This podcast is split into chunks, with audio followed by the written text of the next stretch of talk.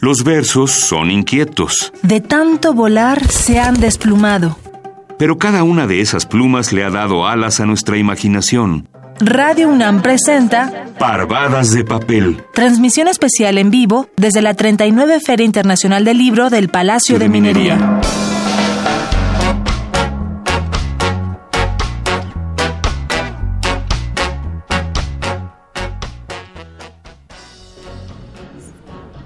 5 de la mañana con... 5 de la mañana, no, 5 de la tarde con 6 minutos, lo que hace la costumbre. Soy Juana Inés de ESA, estamos aquí en Parvadas de Papel, está conmigo Deyanira Morán. ¿Cómo estás, Deyanira?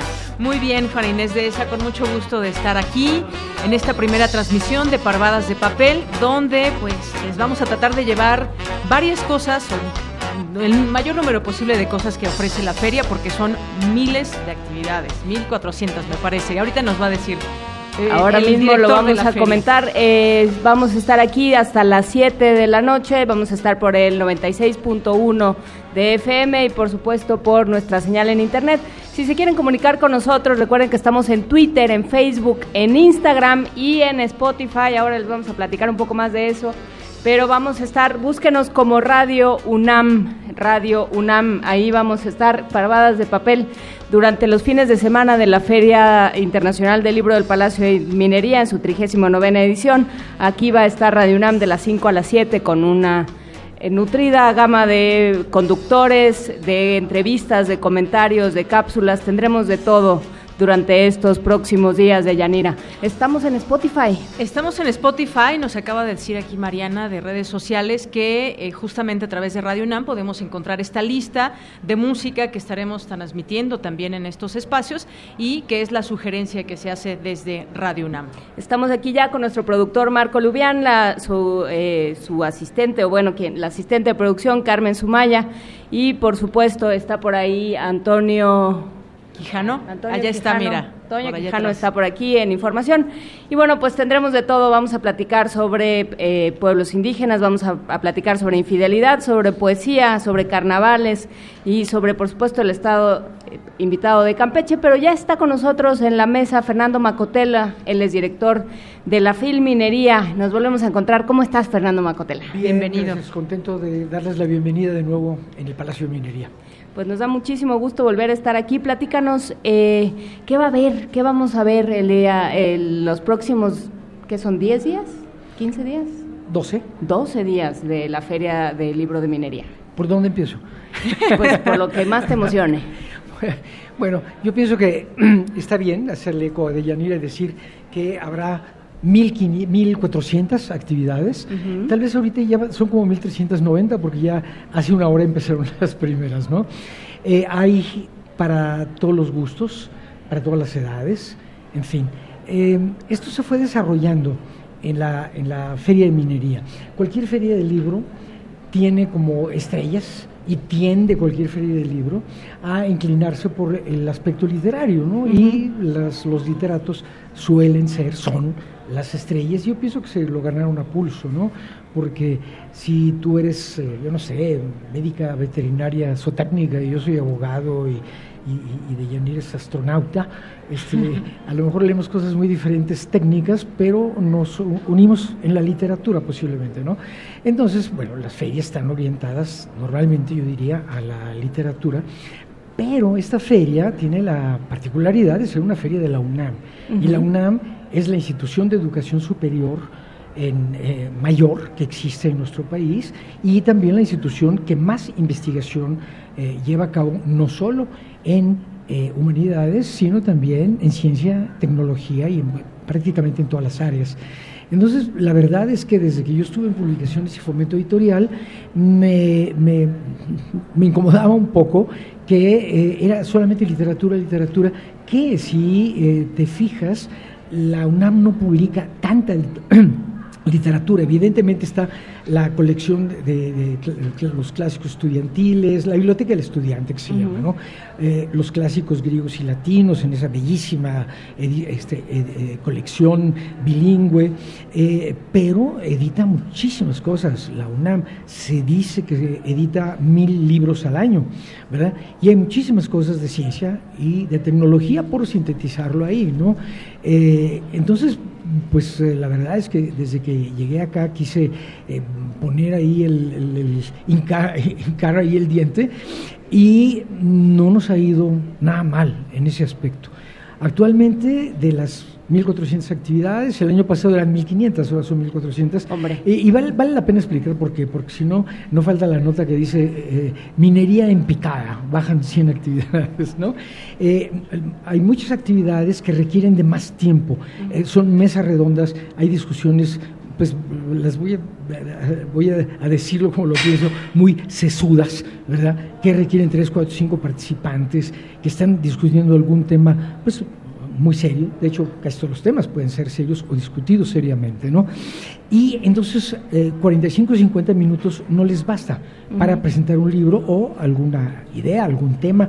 Este año tenemos varias actividades sobre Karl Marx, eh, Karl Marx y sus ideas para conmemorar su segundo bicentenario de nacimiento, ¿no? Entonces hemos tenido que ampliar eh, mucho, el tiempo de muchas actividades de una hora a dos horas. Entonces, si tú tomas 200 actividades eh, y las conviertes en 100, pues bajan 100 las, las, actividades, pero es por las buenas razones, no es por las malas razones, ¿no? Por supuesto, todos eh, recordamos esos momentos en, el, en la feria de minería en que le pasan varios papelitos hasta que sacan verdaderamente empujones. Al, al quinto papelito ya mejor sacan empujones al presentador. Así es que, pues, eh, queda, queda hecha la invitación para visitar esta feria de Yanira. Así es, y yo también quisiera decir, hace unos días tuve oportunidad de platicar aquí con el director director de la feria, Fernando Macotela, que me hizo llegar este, este folleto donde trae todas las actividades, pero también eh, en esta ocasión podemos bajar la aplicación a través del teléfono. Así es. Y entonces ahí este folleto lo podemos traer en nuestro teléfono con la aplicación que además es muy útil, la acabo yo de bajar. Y también quisiera decirle a las personas que nos están escuchando que en su teléfono pueden tener todas estas actividades que habrá y que ya nos explicaba el eh, licenciado, pues todo lo que habrá o parte de, de, ello, estas 1.400 actividades que hay, exposiciones, presentaciones de libro, talleres para niños, presentaciones infantiles y muchas otras cosas que podemos encontrar. E incluso hace unos momentos, a las 4, ya hubo la primera conferencia sobre Karl Marx, justamente. Sí, y eh, la, nuestra aplicación este año la hemos ido uh -huh. mejorando poquito a poquito. Eh, eh, todo es cuestión de sangre, sudor y lágrimas. Ya sabemos que para la cultura hay que sacar las uñas y rascar fuerte, pero nuestra aplicación mejora año con año y este año eh, se puede seguir en tiempo real, eh, se hacen inmediatamente las modificaciones del caso, puede haber en la, en la programación y se puede hasta participar en algunos, en algunos casos, o sea que es una buena aplicación, muy adecuada para la, para la feria. Ya que estábamos hablando de las cifras, les puedo decir que las presentaciones de libros y revistas, hay que incluirlas también, ¿verdad? Eh, y todo lo que eh, implican los libros, colecciones, proyectos editoriales, publicaciones electrónicas, etcétera, suman 858 de las 1.400 actividades. Hay una parte importante que desde hace un par de años se está dedicando a los jóvenes los jóvenes las jornadas eh, como juveniles pilar de nuestra universidad de nuestra de nuestra escuela nacional preparatoria y de nuestra universidad tiene un tiene un lugar fundamental. Qué se hace para los jóvenes bueno qué eh, entendemos por jóvenes para empezar mira eh, en, en, esa categoría yo pienso que no, no, depende tanto de nosotros el clasificar, sino el que se quiere incluir ahí se incluye, Perfecto. ¿verdad? Eh, y bueno, empezamos sobre todo en preparatoriano, sobre todo, uh -huh. pero creo que también entran los chicos de secundaria y algunos que están en los primeros años de la carrera o en toda la carrera, no dejan de ser jóvenes, ¿verdad? Eh, y empezamos hace ya 15 años con las jornadas juveniles. Eh, pensando en cómo traerlos más. Primero, pues con el pretexto para el que en principio se hacían o se hacen todavía las, las ferias del libro, que es para empujar a la gente a la lectura, ¿verdad? Para animar a la lectura. Eh, ahora realmente no pensamos tanto en eso, hacemos la feria, eh, tratamos de invitar autores interesantes, autores emergentes, temas de actualidad y ya lo demás sucede por sí solo, ¿no? En las jornadas juveniles hasta la fecha tratamos de orientar la programación y eh, cuando alguien solicita inscribir la presentación de un libro, una conferencia, una mesa redonda, etcétera, ¿verdad? y los eh, que se encargan de la programación son tres chicos extraordinarios, ¿verdad? ven que el, el tema del asunto se presta para estar en las jornadas juveniles, pues les dice, oigan, ¿por qué no ponemos esto en las jornadas juveniles? Y no sé si debo decir aquí un secreto, ya lo anuncié, entonces ahora lo voy a tener que decir, ¿verdad? este, a veces dicen, no, pero miren, nosotros queremos presentar esto el jueves o el viernes o el sábado, y las jornadas juveniles son lunes, martes y miércoles, entonces ahí viene la respuesta contundente, dice, ah, pero si usted lo inscribe el lunes, martes o miércoles, es gratis. Y entonces este, así los animamos. Gracias a eso hemos armado una muy buena programación en donde hay muchísimos temas de computación, de deportes, de sexo. sí, estaba viendo los temas justamente de, eh, las jornadas juveniles, son muy atractivos muchos de ellos para Y hay muchas eh, cuestiones de orientación psicológica eh, que tienen que ver con cómo lidiar con la violencia en la familia, cómo llevar un noviazgo tranquilo, en fin. Y las gentes de la Facultad de Psicología, que nos apoyan cada año generosamente con este programa, eh, se han ingeniado por ponerles títulos muy, muy simpáticos a veces, ¿verdad? A veces el tema no lo permite, a veces el título tiene que ser serio y punto, ¿verdad? Pero a veces son temas, eh, títulos muy simpáticos y eso atrae al público, entonces el público llega. Y lo que más nos gusta, lo que más nos ha impactado de esto, es que siguen viniendo los jóvenes, pero desde hace dos o tres años están viniendo muchos papás de los jóvenes. En, en, esa cuestión de la violencia doméstica y demás, llegan más y llegan más, o sea que ya saben por dónde buscar. Y pues a nosotros nos da mucho gusto porque la feria casi nos va guiando, no es que, digo, ah, sí, pensamos en algo, se nos ocurre el título de un libro, una frase que escuchamos, pero la feria, así como los, eh, los eh, personajes en una obra literaria, eh, dicen siempre los autores, no son autónomos, yo lo, yo lo quería matar, ¿verdad? Y el, personaje no se dejó. Este, la feria a veces no se deja hacer ciertas cosas y a veces nos impone otras cosas, ¿verdad? Entonces, eso es, es, es muy interesante, como que hay que tener la flexibilidad y, bueno, pues pensarle y por dónde le vamos a entrar y demás, pero es eh, una labor, me atrevo a decir que fascinante.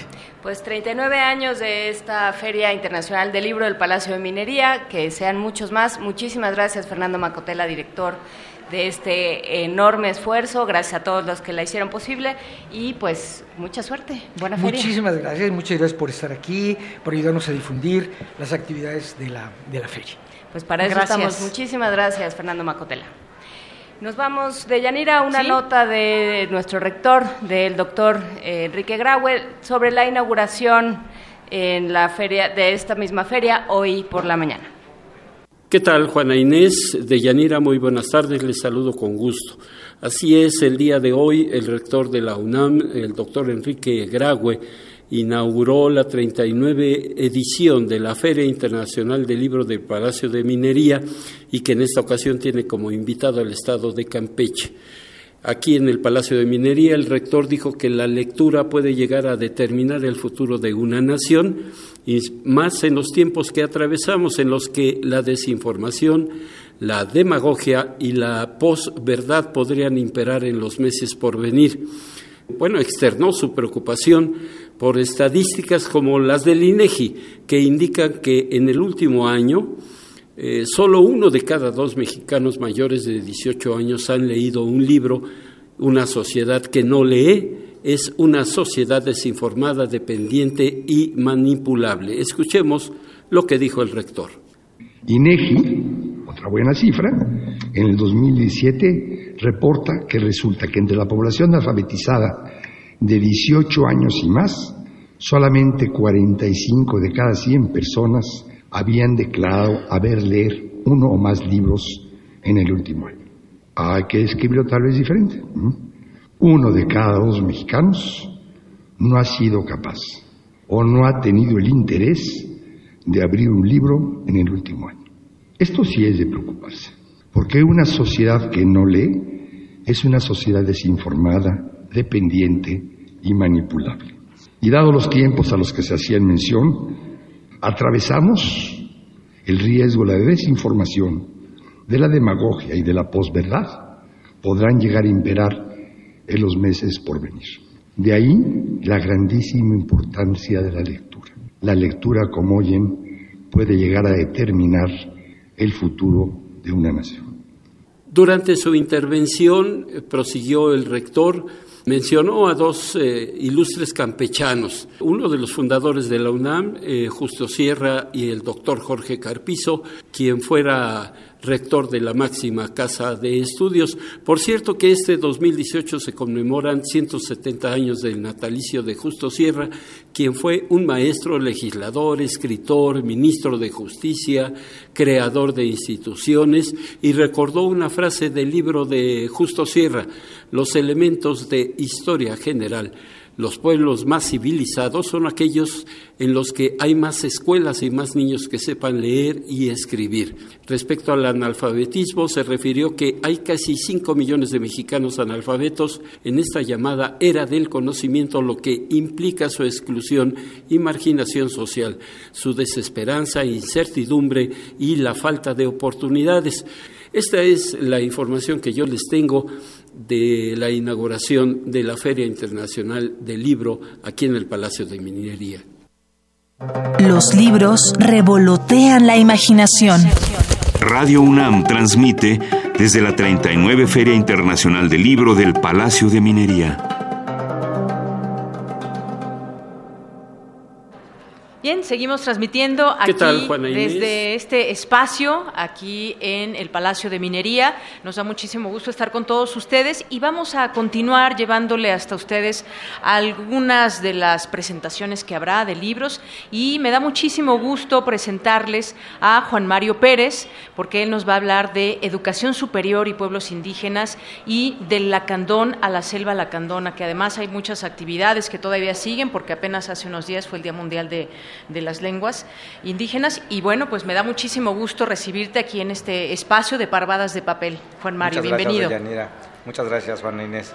Pues platícanos un poco acerca de estas, eh, de estas propuestas que se hacen. Yo estuve leyendo un poco acerca de lo que, de lo que, de esta propuesta que hay, que tiene que ver con, pues, haber estado también en conexión con universidades y sobre todo con las eh, culturas indígenas y que, ¿qué propuesta nos tienen en este libro? Mira, el programa editorial del PUIC, del PUIC de la UNAM, este año presentará en la Filminería cinco, cinco novedades editoriales, dentro de las cuales eh, destaca, para motivos de la universidad que nos convoca, un libro que hemos coeditado con la Universidad 3 de Febrero de Argentina, que se llama eh, Educación Superior y Pueblos Indígenas en América Latina. Es un libro que reúne a más de 40 especialistas indígenas y eh, también no indígenas, hay que decirlo, en torno a una valoración acerca del acceso de los pueblos indígenas en América Latina a la educación superior. O sea, ya tan solo por el tema, a nosotros nos pareció importantísimo participar en la coedición y sobre todo también porque eh, tiene casos de estudio específicos, la mayoría de Argentina, eh, pero se reúnen casos específicos de Costa Rica, de México, de Brasil, eh, de Argentina, de Guatemala y del Ecuador. En, este sentido es que a nosotros nos interesaba bastante ver cómo los colegas en otras latitudes eh, estaban también eh, o hacen frente, por ejemplo, para hablar de una epistemología indígena o para hablar también de una pedagogía desde los pueblos indígenas, es decir, la construcción del conocimiento desde los pueblos indígenas y la forma de eh, enseñar de ese conocimiento. ¿Y qué es lo que pasa? ¿Qué, ¿Qué, puede, digamos, qué se puede aprender desde este otro lado desde lo no indígena, no, que no sé qué sea, porque habría que discutirlo, pero ¿qué se puede aprender como universidad de esta epistemología y de esta pedagogía? Es, muy interesante y, muy acertada tu pregunta, Juana Inés, porque eh, desde la universidad, bueno, ha habido en los últimos años una apertura, la creación, la fundación del propio programa universitario, así lo, menciona, el sistema de becas para estudiantes indígenas, la materia optativa, etcétera, etcétera, en la cual para nosotros es muy importante, de entrada, la creación de una masa crítica de especialistas de estudiantes indígenas. En este momento vamos en nivel licenciatura, pero ya las primeras generaciones que se han graduado están entrando a los posgrados. Evidentemente, esta es una formación que se hace desde la Universidad Nacional, pero por otro lado también el Estado mexicano ha desarrollado, por ejemplo, una política pública con la creación de las universidades indígenas interculturales, en donde eh, se supone que este diálogo de la creación del conocimiento desde de los pueblos indígenas, como puede ser la salud, de los pueblos indígenas o la medicina tradicional se incorpora, dialoga y crea todo un pensum, todos unos planes de estudio desde la óptica también de los pueblos indígenas. Y lo interesante de esta publicación es que eh, analiza cómo en distintos países esto se ha llevado a cabo. En algunos casos promovidos por el Estado, pero en la gran mayoría de los casos promovido por la propia comunidad. Exacto, que eso es lo, valioso. ¿no? Y en el caso de nuestra universidad es muy importante señalar, por ejemplo, que eh, en este momento que se acaba de cumplir, como lo señalas de Yanira, el Día Internacional de la Lengua Materna, que no es el Día de las Lenguas Indígenas, porque el español también es una lengua materna, ¿sí? Eh, pero eh, tan solo la riqueza que tiene este sistema de becas garantiza que en la UNAM por lo menos se hablen 39 idiomas nacionales diferentes. ¿En la UNAM? Por los estudiantes, por el sistema de becas, ¿no? más allá de la ENALT, de que, que ya hay cursos de náhuatl, etcétera, etcétera, los eh, miembros del sistema de becas para estudiantes indígenas que forman parte de la comunidad universitaria, pues hablan, eh, por lo menos hay 39 eh, idiomas diferentes que están representados por estos muchachos. Así es, y, en el CELE también se dan clases, ¿no? no recuerdo de qué lenguas, pero hay, hay clases también. Claro, en la, en la, en la anterior CELE, ahora Escuela Nacional, en Exacto, al CELE nos lo cambiaron. Hay que decir que Juan Mario Pérez, creo que nunca lo dijimos, él es secretario técnico del Programa Universitario de Estudios de la Diversidad Cultural y la Interculturalidad, el PUIC, otro era PUNC, y eh, por lo menos en esta encarnación así se llama. Cuéntanos eh, brevemente de, de La Candón a la Selva La Candona, que se va a presentar el próximo jueves 1 de marzo a las 12 en el Salón Filomeno Mata. ¿Qué es eh, de La Candona a la Selva La Candona, Juan Mario? De entrada es una cooperación este, entre siete instituciones de educación superior del país que conformamos la Cátedra Arturo Barman. La cátedra Arturo Barman cada dos años tiene un premio, que es el premio Barman, ¿sí? Eh, en tres categorías, tesis de doctorado, tesis de maestría y tesis de licenciatura, tratando de, impulsar y de promover los estudios que Barman durante vida pues, desarrolló. Y en estas siete instituciones Barman fue, eh, estuvo... Eh, bueno, trabajando y en algunas es miembro fundador. En este caso de Lacandón a la selva Lacandona es eh, esta tesis que ganó el premio Barman, el autor es Osvaldo Villalobos, ¿sí? Eh, es una, Osvaldo en esta tesis indaga el origen, la historia de las representaciones, las narrativas y los discursos en torno a la selva lacandona. Evidentemente, esto, eh, estas ideas acerca de sus recursos naturales, acerca de su historia, acerca de los grupos eh, que, la, que, la, pueblan eh, y de las culturas que se desarrollan ahí, su vocación territorial y todo este, la, la, cuestión de sus ecosistemas, sus recursos humanos en un conglomerado en donde él tiene la gran virtud, pues, de además hablarnos de esta región desde un punto de vista de su escenario político, porque bueno, pues recordemos que está sucediendo en la selva Lacandona, en los altos de Chiapas, pero también como un patrimonio cultural nacional. ¿no? En ese aspecto, este libro que ganó eh, el, premio en su, en su, categoría de tesis de maestría, ¿sí? Eh, va a ser presentado en el Salón Filomeno Mata el próximo jueves primero de marzo. Eh, está distribuido por estas siete instituciones de educación superior en un esfuerzo realmente grande, el CIESAS, la UAM, Iztapalapa, el Colegio de México, el INA, la propia UNAM, la Ibero y el Colegio de Etnólogos y Antropólogos Sociales. Eh, están impulsando la edición de las tesis ganadoras. Este es un libro que recomendamos muchísimo si ustedes se quieren adentrar al estudio de la narrativa de la selva lacandona.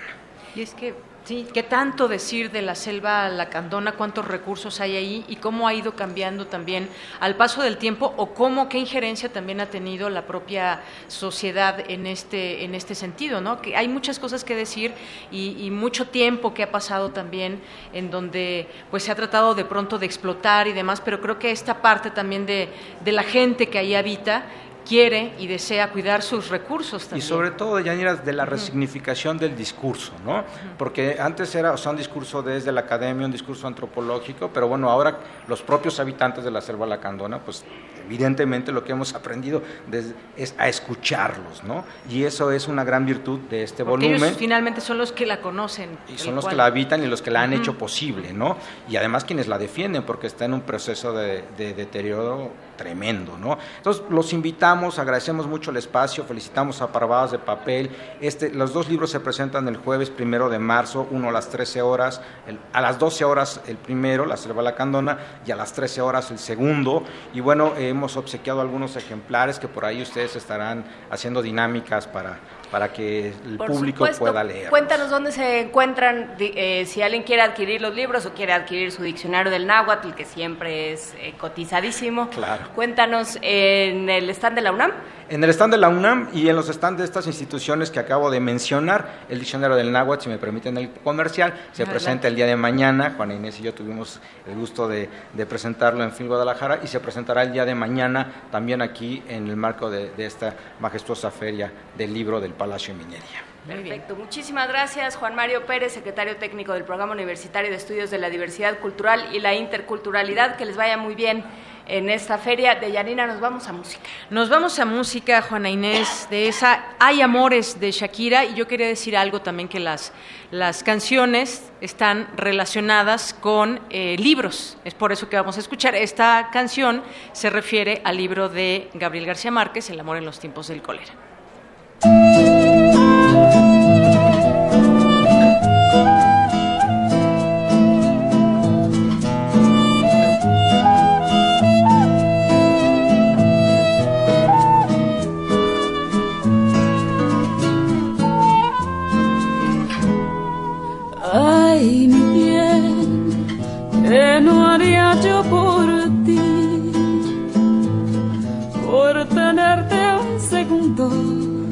Alejados del mundo y cerquita de mí. Ay, mi bien, como el río Magdalena, que se funde en la arena del mar, quiero fundirme yo en ti. Ay, amores vuelven resistentes a los daños, como el vino que mejora con los años. Así crece lo que siento yo por ti. Hay amores que se esperan al invierno y florecen. Y en las noches del otoño reverdecen como el amor que siento yo por ti.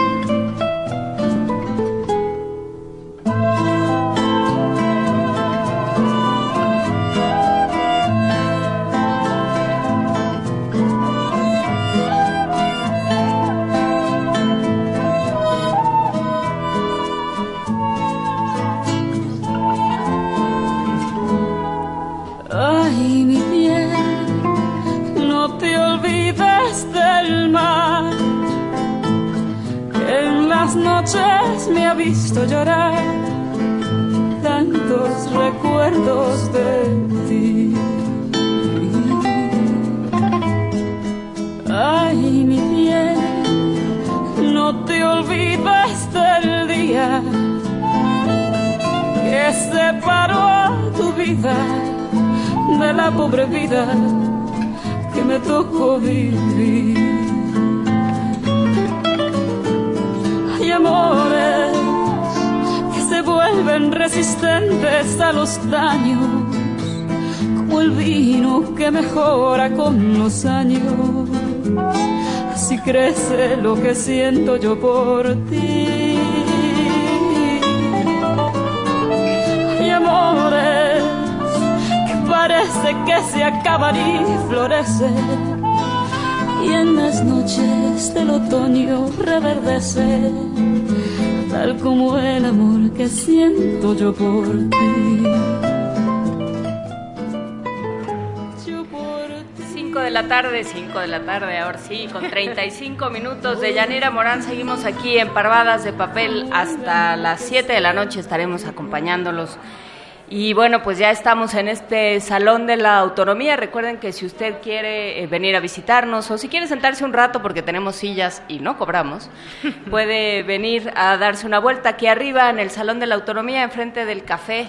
Aquí estamos. Eh, Aquí, la, la, cabina itinerante de Radio UNAM se encuentra en estos momentos aquí en el Salón de la Autonomía, en el segundo piso de este Palacio de Minería de Llanera.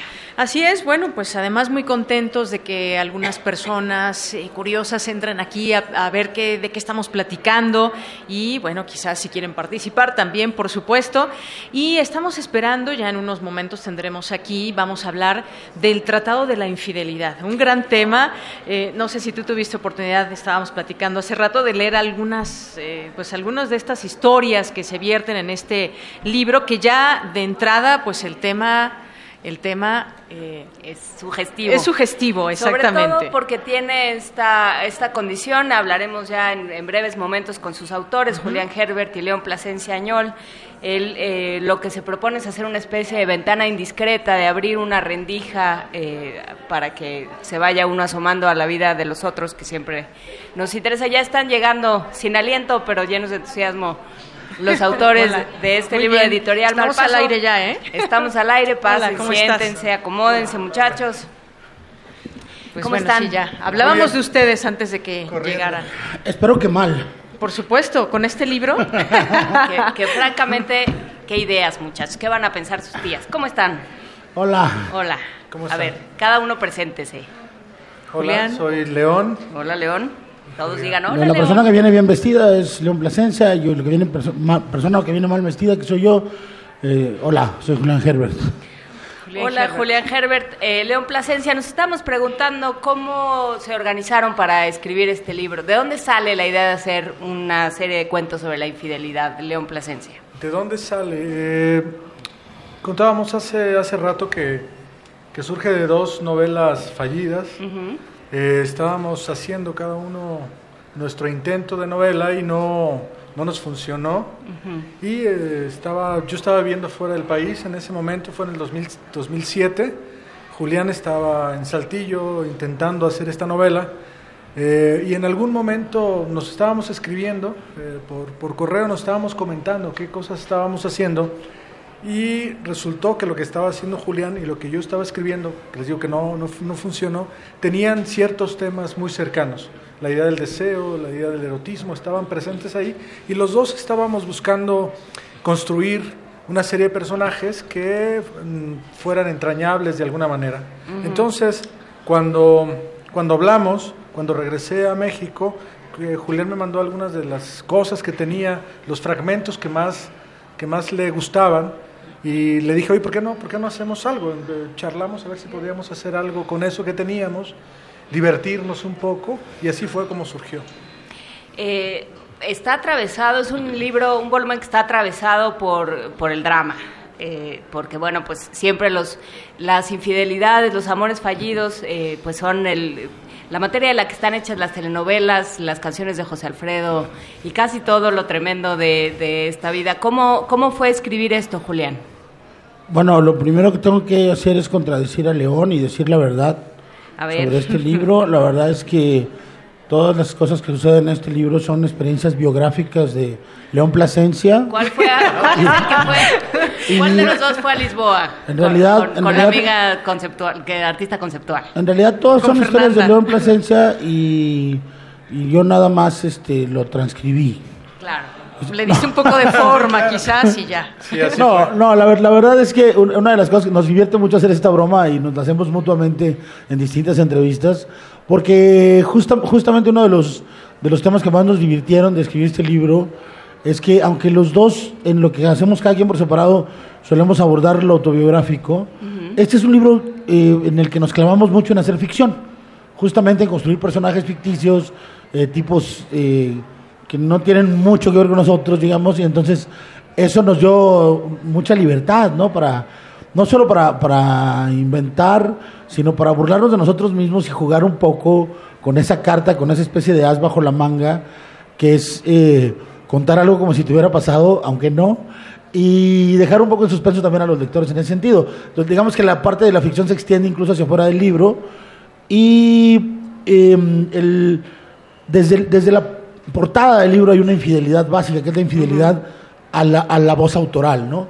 El hecho de que el libro esté firmado por dos autores y, y, que los dos hayamos hecho el acuerdo tácito desde el principio de no decir quién escribió qué, para responder a la pregunta del, de, sobre el primer cuento, desde el principio León y yo, de manera muy natural, sin habernos puesto de acuerdo, eh, decidimos que no íbamos a decir quién escribió qué, porque no es relevante. Y no es relevante no solo para el lector, sino que también para nosotros es una zona eh, un poco grisácea, porque eh, e, este libro, lo voy a decir una vez más porque me, gusta mucho repetirme, este, no, porque me gusta mucho la idea de que este libro es un fragmento público de una mucho más larga conversación privada porque la manera de, trabajar, eh, para mí trabajar con León en este libro fue más que cualquier otra cosa, sumamente divertido y creo que hay dos razones para ello. La primera eh, y más importante es que León y yo somos grandes amigos, aun cuando no estamos escribiendo un libro juntos, de algún modo estamos ficcionalizando todo el tiempo. Hace unos días nos reunimos para inventar una historia juntos y y, fue como estar jugando con tus amigos a las guerritas en el patio, ¿no? Entonces, ese es, es, este, por una parte. Y por otra, es muy fácil escribir con un escritor tan talentoso como León Plasencia, y lo admiro un montón. Qué bueno, muchachos, este, que se caigan también. Ahora bien, tratemos de hacer esta entrevista distinta de todas las que han hecho, porque por lo que estoy oyendo, ya vienen con carrerita, ¿no? Ya, ya ya están acostumbrados a las mismas preguntas. Dice Borges que no importa la historia que escribas, siempre escribes tu historia. Entonces, eh, uno conoce, uno vive historias de amor eh, en carne propia y vive otras a través de, lo que, lee. Hay grandes historias de infidelidad, hay grandes historias que terminan a veces eh, debajo de un tren, a veces este, casados con el médico del pueblo, de diferentes maneras. ¿Cómo, eh, ¿De dónde salen sus historias favoritas de infidelidad, León y, Julián? De las cosas que nos cuentan León Plasencia. los amigos de Julián sobre Julián. Claro. del diario íntimo de Julián que deja sin candado. Claro. O sea que además, bueno, son eh, historias de la vida misma también, aunque, aunque sea ficción, son personajes que también existen en la realidad. Claro, pero eh, para mí una de las cosas más interesantes del, de, crear personajes es precisamente que, el arte combinatorio que, que puedes eh, generar. A, mí hay un personaje que me gusta mucho en, uno de los cuentos de este libro, por ejemplo, hay un personaje que a mí me gusta, que es un tipo que desaparece de su pueblo porque quiere ser, él quiere ser músico, desaparece de su pueblo y de pronto un día regresa y está mal de la cabeza, como si tuviera retraso mental y como era el tipo más guapo del pueblo, una chica se, casa con él, pero luego acaba siendo casi como su mamá, y él como el hermano de, su hijo. Y este, esta historia me gusta mucho y está basada en distintos personajes. Eh, no voy a dar muchos más datos, pero que digamos que teníamos eh, fragmentos de la psicología de un personaje y los fuimos mezclando para construir este personaje que luego se infiere es un veterano de la guerra. Eh, hay un, uno de los pasajes más intensos también que a mí, a mí me, gusta, eh, está al final, uno, de los pasajes más cargados de erotismo en el último relato, y está escrito de una manera que, muy intensamente autobiográfica, está escrito de manera de diario, y en realidad se trata de un texto muy conceptual, porque está basado en una serie de fotografías eh, que existen, que, que, cualquier espectador puede, puede encontrar en internet, una, una serie fotográfica de Araki. Entonces, eh, ¿de, dónde, ¿De dónde provienen las historias también es, es, es cómo trabajas con los materiales, ¿no? Para nosotros creo que una de las coincidencias que tenemos es nuestro, nuestro amor por la, por la fotografía, por el cine, por el arte conceptual. Y hemos mezclado muchas cosas aquí también. Sí, hay una parte muy visual en el libro, ¿no, León? ¿Cómo, ¿Cómo está esto? Mira, por ejemplo, perdón, ya, ya estoy tomando esto. tranquilo con las Destrucción instalaciones que del nos tiene que inmueble. durar toda la feria. Este, por ejemplo, ese, ese cuento que menciona Julián, que viene al final, este personaje se llama Fusaro, en realidad proviene de un personaje, es muy parecido a un personaje de Álvaro Mutis, que se llama Macrol el Gaviero, que no se sabe de dónde es un poco, y las, los días que pasan en el, en el cuento este son, como decía Julián, de un fotógrafo japonés que se llama Nobuyoshi Araki, y un día nos encontramos un libro donde venía un diario de Nobuyoshi Araki y fotos eh, de esos días. Entonces, el- este cuento es como la transcripción de los días, de las fotografías que iba tomando Araki día con día. Entonces vienen, vienen de muchos lados, vienen de, nuestra, de nuestro interés por, por otras artes, no solamente por la literatura, nuestro interés por la fotografía, por el cine, por el arte conceptual, por la música misma. El otro día estábamos pensando hacer una playlist de, de los, de, la, de la música que hay en el, Sí, que hay en el eso libro. te iba a ¿no? decir, hay música que, de la cual hablan también en el libro. Sí, sí, eh, Sí, hay- de hecho hay un par de personajes por ahí que son músicos. Hay que decir que se suma esta, esta nueva edición porque no es la, no es la primera, según entiendo. ¿O es la primera vez que la publica? No. No, es la No, no, no, tercera. Es la, es la tercera- es la- es la la- tercera la edición. tercera. Se suma esta edición a un catálogo muy interesante que junta desde, lo platicábamos al principio del programa, eh, desde un tratado sobre eh, Donald Trump y la, y la estupidez y eh, un diccionario de racismo en México de Federico Navarrete, una serie de textos provocadores. ¿Cómo se sienten en Malpaso, editores? ¿Cómo se sienten en este catálogo? Yo creo que estamos, voy a hablar por, voy a- hablaré por los dos, yo creo que estamos muy contentos. Es una edición muy bonita, creo que es la, la edición más bonita que nos han hecho de, este- de este libro. Eh, perfecto, me parece un producto muy, muy bello, las cajas están muy bien, se- deja leer muy bien el libro. Y que además incluye un ebook. Así es. ¿no? Se tiene Sí, que es- es- ahí un pequeño. Todos los libros de Malpaso ahora eh, tienen esta novedad, ¿no? De que con, tienes un, un código, descargas un código, tomas una foto de la, de la portada y, y tienes el ebook en, en todos los casos.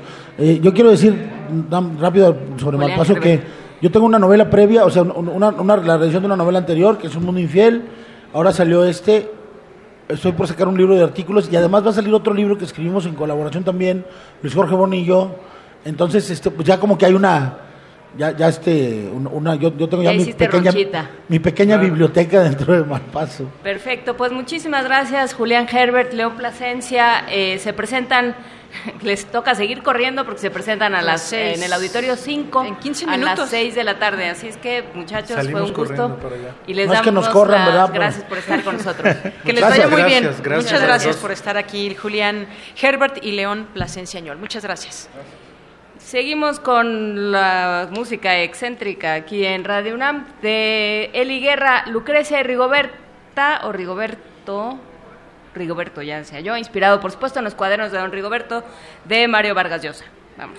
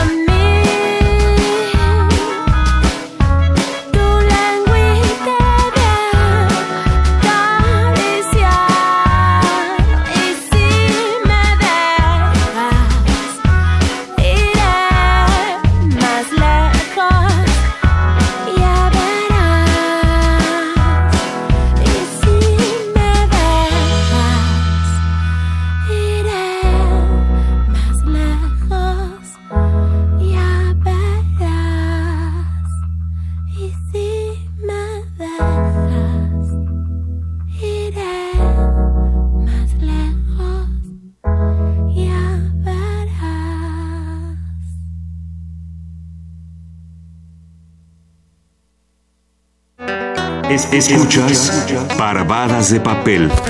Radio UNAM, en vivo desde la 39 Feria Internacional del Libro del Palacio de Minería.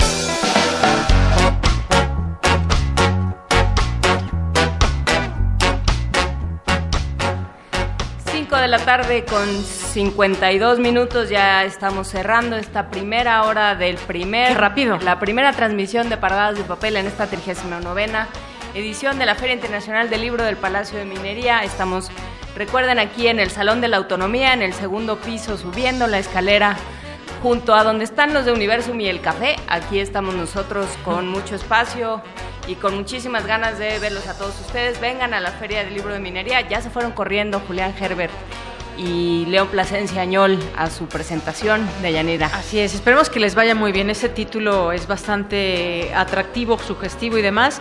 Y también estamos en nuestras redes sociales, nos encuentran en Twitter, en Facebook, en Instagram, en Spotify como Radio UNAM y ahí en específico en Spotify pueden encontrar una lista de reproducción de la música de Parvadas de Papel.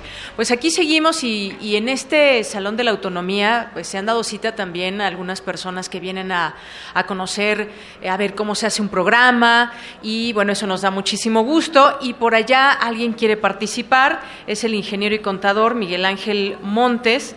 Eh, que es además un radioescucha de primer movimiento. ¿Qué tal, ingeniero? Muy buenas Hola, tardes. ¿qué tal? ¿Cómo están? Este, pues estoy muy, muy contento de estar aquí con ustedes.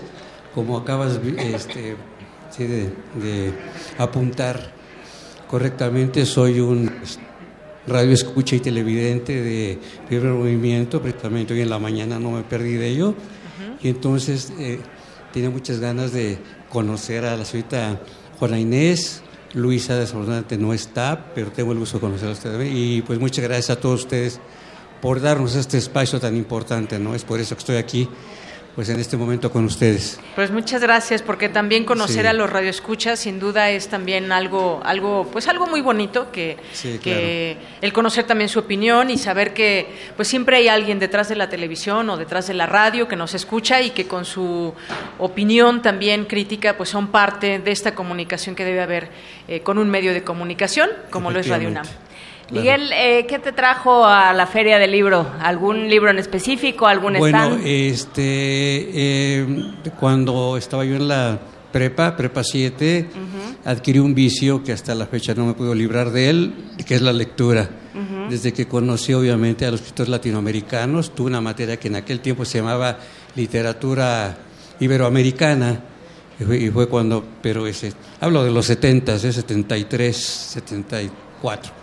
Entonces fue cuando conocí a todos los grandes escritores, sobre todo mexicanos, latinoamericanos, y pues de ahí hasta la fecha soy un este, vicioso del- de la lectura, ¿no? Entonces estoy en todas las ferias, estoy en todas las librerías, entonces pues tenía que venir el día de hoy precisamente a la apertura de la FIL aquí en Minería. Pues hay un montón de libros y un montón de pabellones que están esperando a todos los, justamente a Claro. todos los que tienen el vicio o la- el hábito o la, la bonita costumbre de, Claro. sobre todo de adquirir y de leer libros, porque bueno, una cosa es adquirirlos, otra cosa es leerlos, una cosa es leerlos y otra adquirirlos. Si se puede hacer los dos, tanto mejor para todos. Muchísimas gracias, Miguel No, Ángel, gracias por estar aquí con nosotros. Al contrario, es un gusto y un placer estar con ustedes. Gracias, Miguel Ángel. Y bueno, tenemos, tenemos regalos, por supuesto, libros. Aquí alguien ya alza la mano, pero tienen que contestar algo. Y además es por Twitter, según me dijeron, ¿verdad? Es por Twitter a las primeras dos personas que nos llamen. Acabamos de entrevistar a Julián Herbert y a León Plasencia Añol por el, el libro de Tratado de la Infidelidad, que ahorita están justamente presentando. Y se lo van a llevar las dos primeras personas que escriban al Twitter de Radio UNAM que nos den su nombre completo y que nos digan a quién tuvimos, con qué entrevista abrimos este espacio de parvadas de papel. La verdad es que está muy fácil con quién abrimos esta, eh, este programa y se llevan uno de estos libros. Son, tenemos dos. No, ni Maripaz, ¿No? ni, ni este, ¿quién más levantó Ni la Jaime, mano? Ni ni Jaime, Jaime Casillas, Casillas. se pueden llevar, entre otras cosas, porque muchachos creo que lo prohíbe nuestro interventor de gobernación. Yo sí, pero el interventor de gobernación no nos deja. Y ya ven cómo se pone el interventor de gobernación. Entonces, eh, a las primeras dos personas que por Twitter en arroba Radio UNAM nos digan eh, con quién fue nuestra primera entrevista de esta primera emisión de la de Parvadas de Papel en esta 39 Feria Internacional del Libro del Palacio de Minería, pues les vamos a dar, hay, eh, les vamos a dar estos libros. Hay que decir que estuvo por aquí Benito Taibo, eh, nada más Ya viendo, fue, ¿verdad? nada más este, dedicado a la bonita contemplación y a eh, consumir una oreja de pan. Eh, ya se fue corriendo a una presentación, a un libro de poesía que reedita la UAM de Benito Taibo. Así es que, pues, ni modo. Estamos, Bueno, estamos si quieren en ir a verlo también a las seis de la tarde va a estar en esta presentación de su libro. Y bueno, pues más adelante vamos a seguir platicando con todos ustedes y también vamos a hablar de un libro que se llama Tiempo, Transgresión y Ruptura, el carnaval indígena infantiles de las escritoras de los siglos XVI y XVII. Aquí estaremos en este espacio también platicando y sobre todo también llevándoles algunas, tal vez sugerencias. Yo por ahí ya hice algunos, eh, algunas eh, palomeos en este programa que hay que tenemos ya aquí en nuestras manos, que si ustedes vienen pueden ver todas las actividades que va a haber a lo largo de estos 12 días, o también que bajen esta aplicación, mucho más fácil a través de su teléfono, pueden ir viendo por día, ahí están todos los eventos que hay, que son muchísimos. No nos daría tiempo de darles lectura a todos, pero sí quizás recomendarles algunos de ellos, eh, Juana Inés. Pues sí, tú, tú tienes por ahí no Sí. solo el programa en físico, sino la aplicación. Y bueno, pues eh, arranca el día de hoy, pero hay que decir, como lo mencionaba nuestro primer invitado, cuyo nombre no los vamos a decir para no, este, para no echar a perder el, el regalo, hay que decir que, eh, que va a haber de todo, que van a estar los próximos 12 días, que va a haber eh, lunes, martes y miércoles jornadas juveniles con diferentes temas de reflexión, de análisis y por supuesto de recreación para el público que se sienta joven, porque no, no, nos, no nos acabaron de decir de qué edad era, pero bueno, hay que decir, ya creo que ya se fueron nuestros libros. ¿Ya? En, sí, ya. Ya, ya, ya, mira, aquí ya nos trae la lista Mariana de los ganadores y los ganadores de Tratado de la Infidelidad son Jesús Daza y Elsa Razo. Pues muchas felicidades. Y a lo largo de estas emisiones habrá también algunos otros regalos y más libros, por supuesto, así que no se pierdan la sintonía de Parvadas de Papel a las 5 y eh, todos los días a las 5. Bueno, no todos los días de la feria, ¿no? no Bueno, estoy- vamos a estar viernes, sábado y domingo sábado de domingo. esta semana y de la próxima semana también, viernes, sábado y domingo. Yo voy a estar el domingo. Y Luisa Iglesias, Mario Conde, Luis Flores, eh, ¿qué- cómo se Berenice. llama? Va a estar Berenice, sí, perdón, se me fue su nombre. Decía, esta muchachita, porque ya tengo esa edad y entonces iba a decir, esa muchachita de resistencia modulada. Pero bueno, muy bien. Nos vamos a corte por lo pronto. Una palabra aquí, un verso allá, historias voladoras por doquier. Parvadas de papel. En vivo, desde el Palacio de Minería. Radio UNAM.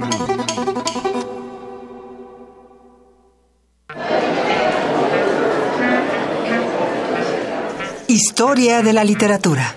Concepción del arte. Idealismo revolucionario. Amores fugitivos. Conferencias magistrales. Creadores escénicos. Descontentos sociales. Clases inolvidables.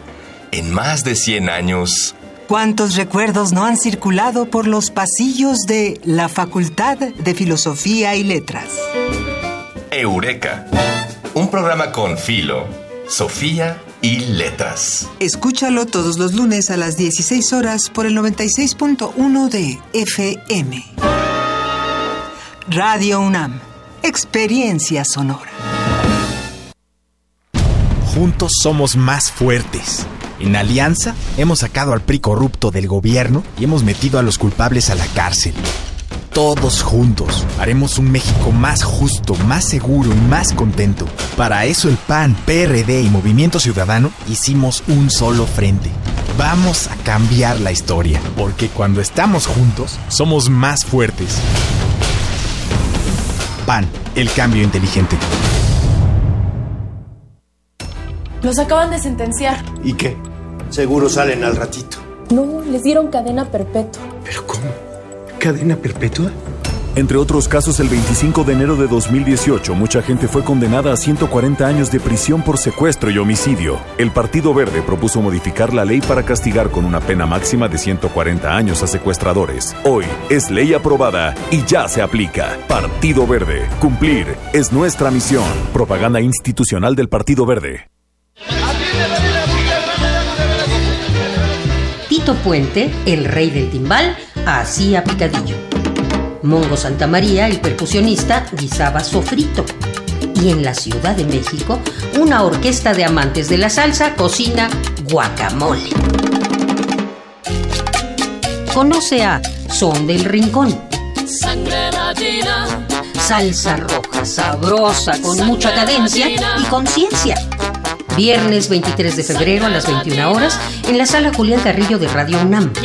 Entrada libre y apta para todo público. ¿Qué esperas? Ven a bailar con nosotros. Pasa una noche fantástica aquí este es un mensaje de puro amor. en Radio UNAM. Experiencia sonora. En este periodo electoral, la Fiscalía General de Justicia del Estado de México, a través de la Fiscalía Especializada en Materia de Delitos Electorales, te brinda atención en caso de ser testigo o víctima de un delito electoral. Ofrecerte dinero a cambio de tu voto, recoger tu credencial para votar, condicionar tu voto mediante cualquier presión o amenaza. Son solo algunos de ellos. Infórmate. Cualquier anomalía, repórtala al 01800 7028 770 en nuestras redes sociales o en la aplicación móvil FGJ Domex, disponible de manera gratuita. ¿Sabías que somos las y los ciudadanos los que recibimos y contamos los votos cuando hay elecciones?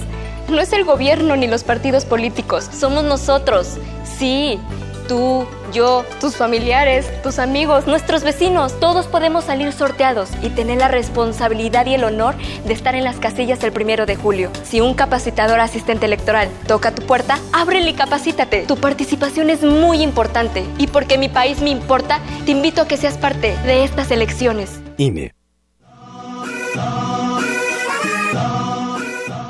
En febrero llegan imágenes y sonidos imperdibles.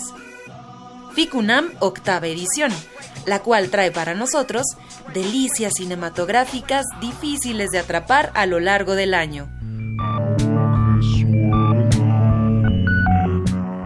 Cine de vanguardia, funciones al aire libre, presencia de directores, talleres, clases magistrales. Del 28 de febrero al 6 de marzo. FICUNAM, el cine que te mereces.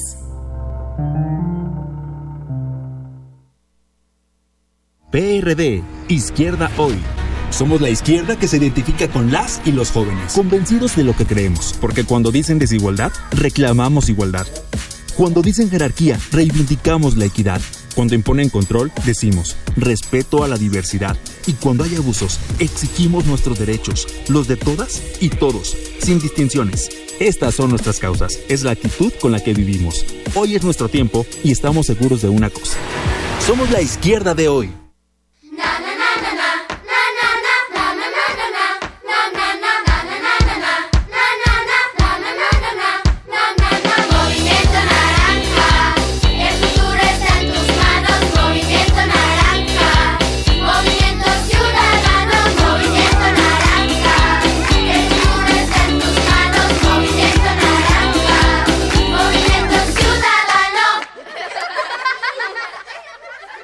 Movimiento Ciudadano.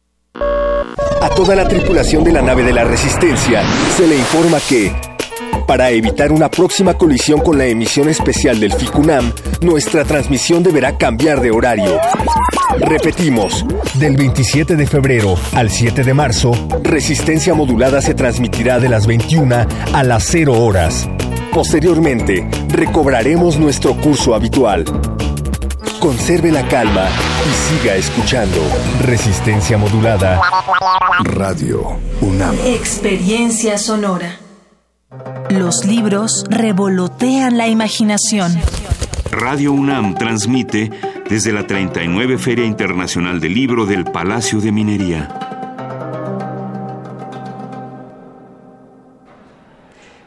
Buenas tardes. queridísimos amigos. Estamos aquí transmitiendo desde este palacio del siglo XVIII, eh, entre estos muros que hoy, justamente hoy, abren un corazón que va latiendo en las páginas, en los libros.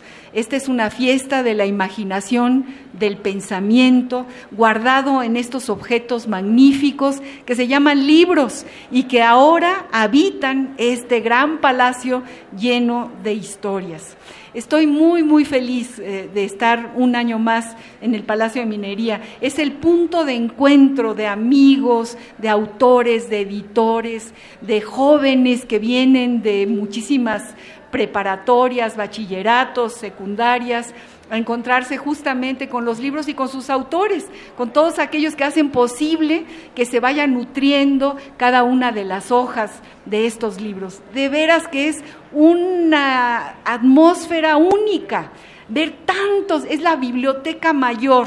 Eh, aquí están sus editores, aquí están aquellos que, que, como tesoros muestran qué es lo que han hecho sus autores.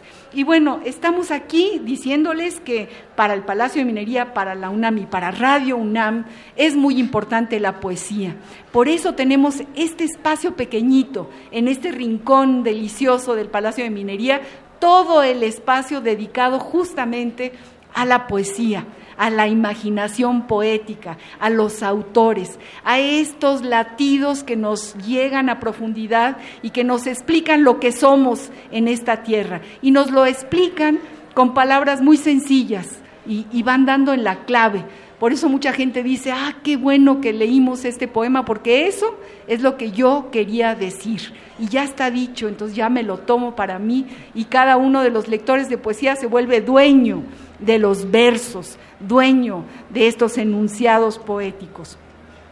Para no eh, alargarme más, porque me emociono y me alargo, ustedes lo saben muy bien, eh, el día de hoy no tenemos al compás de la letra, pero bueno, tenemos este pequeño huequito poético y para eso invitamos a dos mujeres maravillosas, cada una de ellas. A Esmeralda Murillo, que desde hace más de 12 años está aquí, es, de las hacedoras de esta feria, de las que está siempre detrás de los editores, detrás de los que coordinábamos en algún momento histórico las actividades más de mil actividades en estos 18 días de la feria. Es impresionante, vaya, algo muy, muy difícil de controlar. Y Esmeralda Murillo es una de las que realmente va detrás y es artífice de que estas actividades salgan muy bien, los autores llegan, todo el mundo esté contento y, lo han logrado, se logra a lo largo de estos días.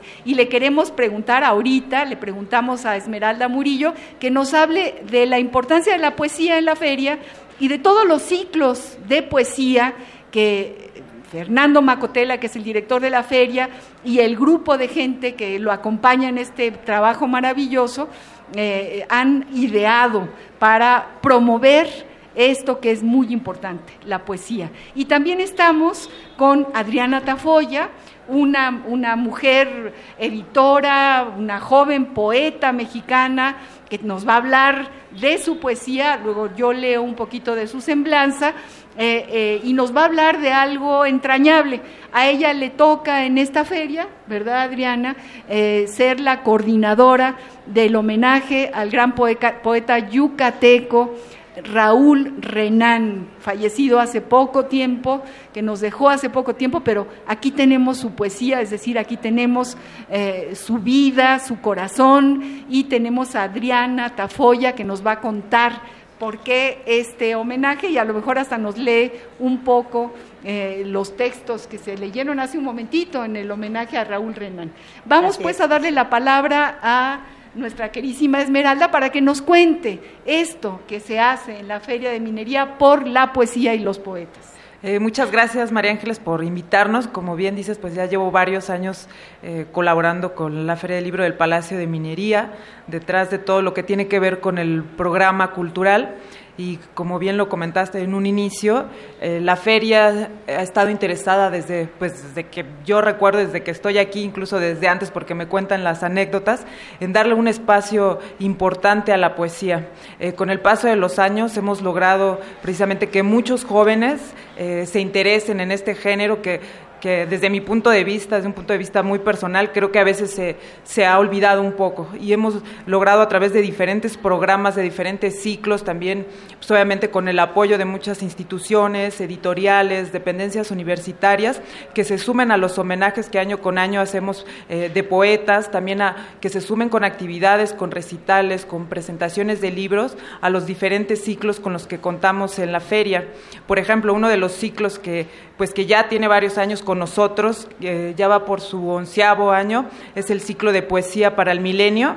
Este, este ciclo fue una propuesta en un inicio de David Huerta. Él inició eh, este, pues este camino por acercar a los jóvenes o por acercarnos a nosotros también, a los jóvenes poetas, por acercar a nuestro público para que conocieran qué era lo que estaba, qué era lo que se estaba gestando en poesía en, nuestro país.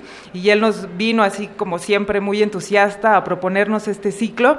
Después, pues, eh, de, después de algunos años, eh, pasó la batuta a Oscar de Pablo y a Hernán Bravo Varela, quienes ya desde hace aproximadamente unos cinco años han estado pues apoyándonos con este ciclo, eh, trayendo aquí a la Feria de Minería diferentes jóvenes, algunos que, que ahorita, ahorita ya los vemos con una trayectoria muchísimo más larga, más sólida, y algunos otros que, pues que apenas, apenas van empezando por este camino de la, de la poesía, pero que han encontrado un lugar, eh, porque ellos nos lo dicen, muy cálido aquí en la Feria de Minería, porque el público siempre está muy abierto a las nuevas propuestas, a, al género de la poesía, que afortunadamente para nosotros, eh, pues sí ha sido todo un una sorpresa porque el público responde muy bien, se muestra muy interesado y cada vez está, eh, está acercándose más a estos poetas, preguntándoles cómo, pues cómo hacerle para escribir poesía, por dónde tienen que empezar, por qué autores les piden recomendaciones. Entonces estos chicos que, que, vienen aquí entusiastas a pues a tratar de de mm, acercar a nuestro público a este género, siempre eh, se van muy contentos y regresan año con año porque ven que ha dado resultados, que esos son los frutos que, que se han ido eh, gestando a lo largo de, de, todos estos años, que donde hemos tratado, pues obviamente, de darle este espacio especial a la poesía. ¿Qué ciclos hay en este, en esta, en este 39 edición de la Feria de, Libro de Minería? ¿Qué ciclos de poesía para convocarlos a todos los poetas, a todos, eh, a todo aquel público que está siempre atento al compás de la letra, para que vengan a escucharlos? ¿Qué pues, ciclos hay? Sí, como ya dije, está el ciclo de poesía para el milenio. También tenemos un ciclo que, bueno, en esta ocasión se llama Poéticas de diversas latitudes. Es un, circo, un ciclo coordinado por Tanya Cosío ella nos trae diferentes poetas de los estados. Entonces, en esta ocasión, eh, su programa tiene aproximadamente unas 10 actividades de presentaciones de libro, de lecturas en voz alta. También otro de los ciclos que, eh, que también ya llevamos con él ocho años es el ciclo de Enclave. Este, este ciclo ha estado a cargo de, Rocío Cerón, quien también pues obviamente hemos visto a lo largo de estos años que, que pues ha eh, empezado a tener muchísima presencia por todas partes, ella como poeta y también pues obviamente buscando espacios como en este caso lo ha sido minería, pues para traernos poetas también, no, no solo de México, sino también de otros países que incluso escriben en, en, español. Muchas gracias.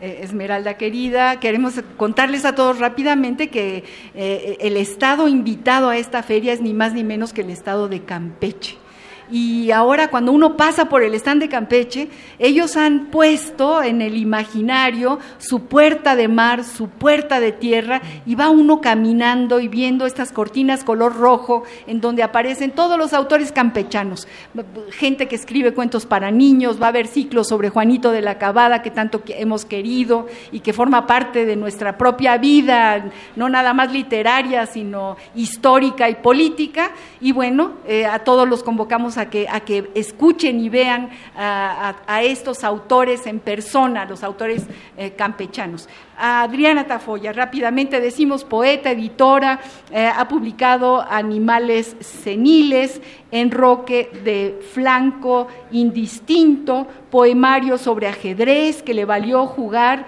contra Gary Kasparov Dios mío, qué maravilla, en las simultáneas para celebridades en la Gran Fiesta Internacional del Ajedrez y muchos otros libros, y es una promotora incansable de, los poetas, de la creación poética y literaria, y le pedimos que nos cuente sobre este homenaje a Raúl Renán, que además ella ha tenido el privilegio de ser su editor, haciendo él un gran editor. Algo decía José Ángel Leiva, otro poeta que anda por estos pasillos, Renan era un ángel. Él no cree en los ángeles, pero, pero de que él era un ángel, era un ángel. Sencillo, entrañable, cercano, realmente un maravilloso escritor y poeta. Cuéntanos, Adriana, sobre este homenaje y sobre tu cercanía con este gran autor. Pues eh, bueno, eh, mi cercanía con Raúl Renan se dio a través, por supuesto, de Verso Destierro, la editorial que, que yo manejo. Eh, originalmente empezamos como revista eh, de poesía, la revista Verso Destierro, y el maestro, pues digamos, era muy crítico y aparte de eso era muy abierto a dar sus opiniones, a valorar eh, las cosas, las publicaciones. Y en una ocasión fue una sorpresa para nosotros maravillosa que tuvimos el honor de que el maestro marcara a la editorial para felicitar por la revista que tenía en sus manos en aquel tiempo traía el número de rezos y nos dijo que estaba preciosa, nos felicitó mucho por nuestro trabajo, dijo que a ver cuándo había ocasión de, conocernos. Y nosotros, pues por supuesto, dijimos, pues eh, qué maravilla que nos marque el maestro y pues automáticamente dijimos, pues es nuestra oportunidad también de invitarlo a hacerle una entrevista. Así fue como conocimos al maestro Raúl Renán, un, un hombre, un gran poeta, un gran hombre muy, muy noble muy entregado al arte y eso obviamente nos entusiasmó con su trato cordial, con su forma muy, muy particular, muy peculiar de ser, eh, porque pues siempre nos traía eh, historias sobre la poesía experimental. Eh, como ustedes saben, daba talleres, seguramente varios escuchas lo saben, los daba. hay por ahí un premio en, su honor, ¿no? precisamente de su tierra y fue como empezó el trato con él. Eh, Verso Destierro eh, logró eh, publicarle en vida al maestro tres libros, que fue Asalto de Río, La agonía del salmón, Educación de la línea y Los rostros de ese reino. estábamos justamente en estar en otra vez en plática con él para volver a editar Asalto de Río. Eh, nos íbamos a ver para poder eh, tomar una segunda edición de este libro que le fue bastante bien, fue un éxito por su construcción. Y bueno, ya desgraciadamente no hubo tiempo de, volver a conectarnos con él cuando llegó pues la triste noticia ¿no? del maestro.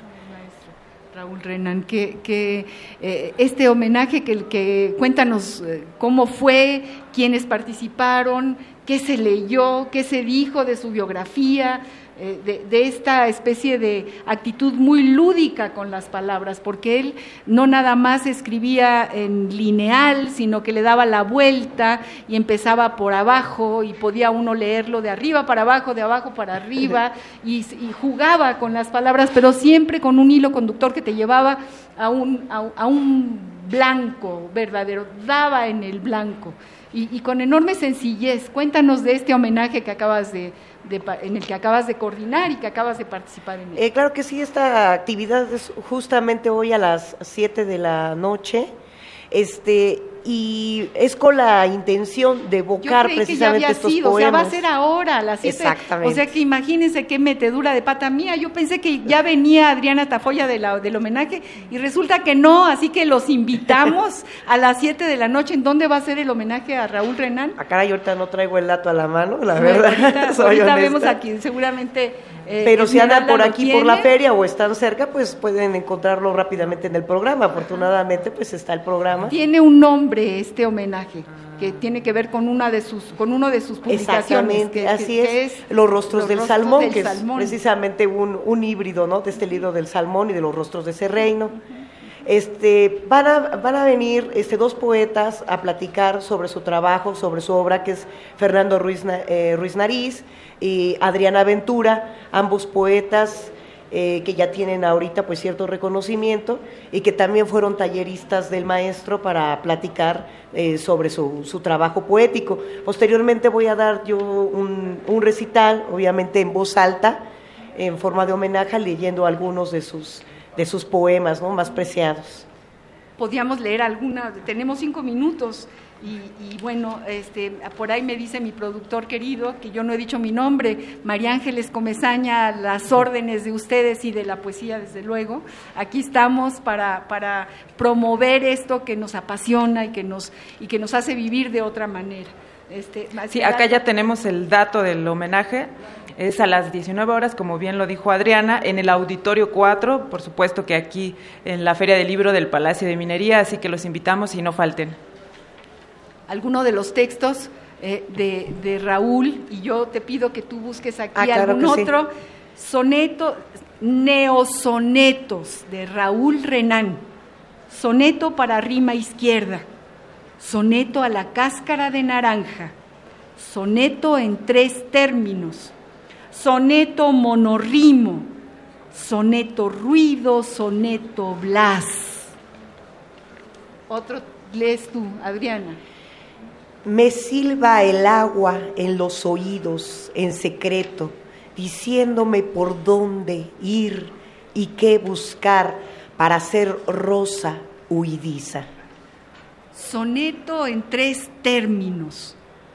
Río, llora eterno, eterno llora, río, río llora, río eterno, eterno llora, río, Río eterno, eterno, llora, llora, llora, río. Río eterno, río llora, llora eterno, llora, río. Soy una sed royendo el agua por dura que es frágil también y aunque siempre creciente, llegará dulce a saciarme. Mi palabra no tiene nada de verdad, apenas unas pocas letras y un sonido de familia con el que se da a entender. Se me abrazó a un dedo cuando nací, casi un amuleto para espantar a las alimañas que pululan en el espacio sin nombre. Se me subió a la voz y le dio por pedir las cosas del pecado. Se enroscó sobre el papel como el ovillo en broma que se tira un lazo al verso para darle humor.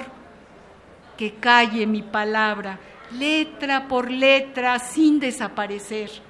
En su caja sonora guardo una astilla del hígado de Prometeo.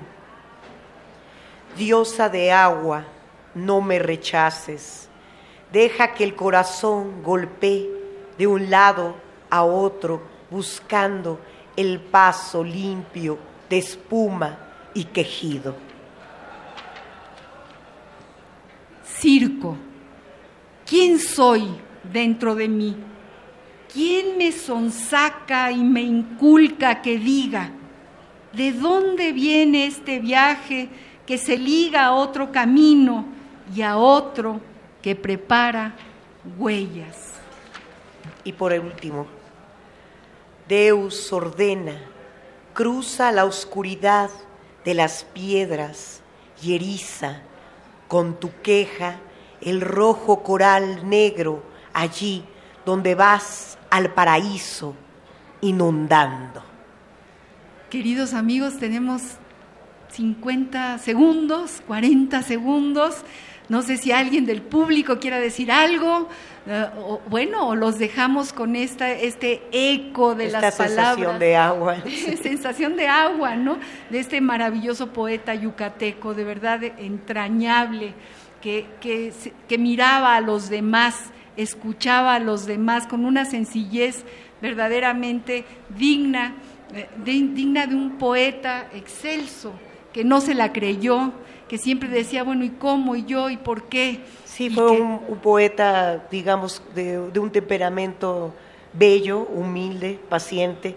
Y pues hay una anécdota que a mí me conmovió mucho del maestro en aquella ocasión que lo entrevistamos, que nos dijo que él había sido niño de la calle, los ocho años, él anduvo en esa situación y pues vean qué talento, qué gran poeta, ¿no? Y qué nos dejó. Así es, gran poeta, gran editor.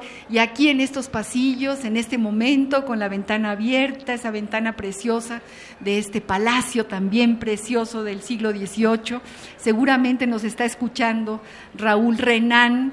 Y si no, como muestra estos poemas que están total y absolutamente vivos y que son para cada uno de nosotros para que realmente entendamos eh, cuál es el paso que, del camino que nos lleva al centro de uno mismo.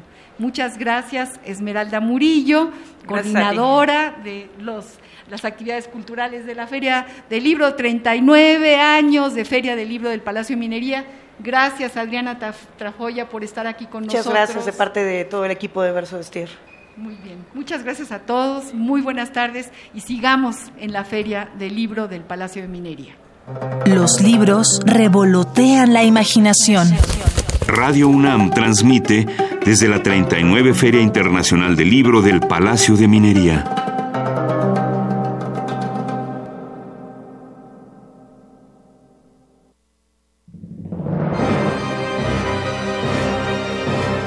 Buenas tardes, me llamo Roberto Coria junto con Vicente Quirarte concebí e ideé eh, las terceras jornadas de literatura de horror que celebramos en el Palacio de Libre de Minería, en la Feria Internacional del, Libro, y pues obviamente son actividades multidisciplinarias dedicadas a la vindicación de, del género de horror y de fantasía en la literatura. Tenemos una jornada de dos días de seis actividades. Evidentemente no son todas las que Mary Shelley se merece. Frankenstein es una novela con lecturas inagotables, completamente pertinente en esta época de la equidad de género, dado que la escribió una jovencita de 17 años en su momento y en la época de la ingeniería genética, de los dilemas sobre los usos responsables de la ciencia, posee la posibilidad de ayudarnos, no sé, a, plantearnos preguntas inquietantes sobre la posibilidad de la creación de vida, etcétera. E, es una novela a la que todos le debemos demasiado. Todos la conocemos primeramente a través de la película de 1931 con Boris Karloff y a partir de entonces ha tenido una presencia muy importante en el séptimo arte y en todas pues las disciplinas artísticas. Las jornadas se componen de dos días con seis actividades. Tenemos un enfoque completamente multidisciplinario, personas que tú no pensarías que se pudieran interesar en el tema. Nos van a dar visiones verdaderamente brillantes.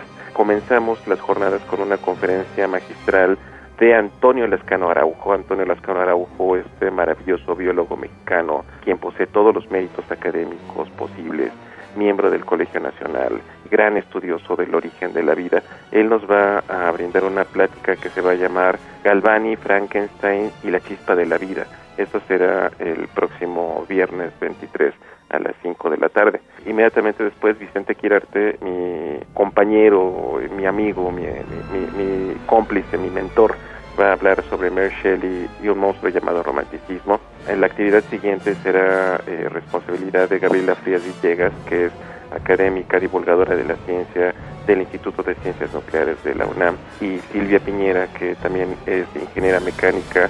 Ellas nos van a hablar de Frankenstein, ciencia romántica y mito. Un enfoque que me gusta mucho. Eh, eh, estas dos mujeres maravillosas, ejemplares, van a hablar acerca de todas las posibilidades de interacción que tienen estos dos mundos que aparentemente se conciben como si fueran agua y aceite, ciencia y arte.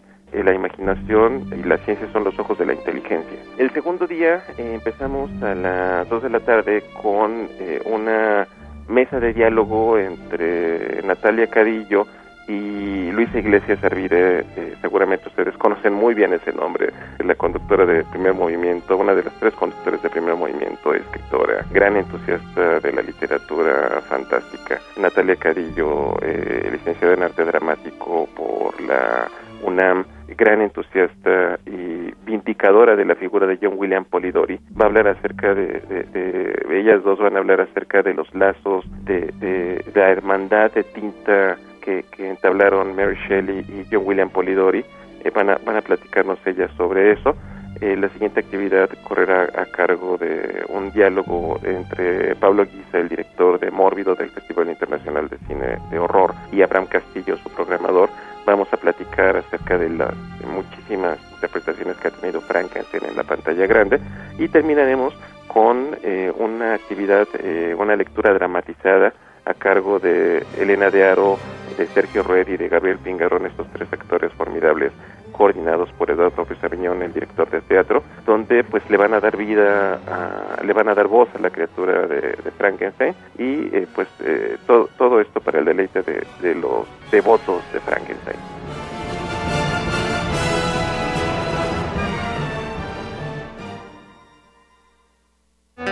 Escuchas Parvadas de Papel. Radio UNAM, en vivo desde la 39 Feria Internacional del Libro del Palacio de Minería.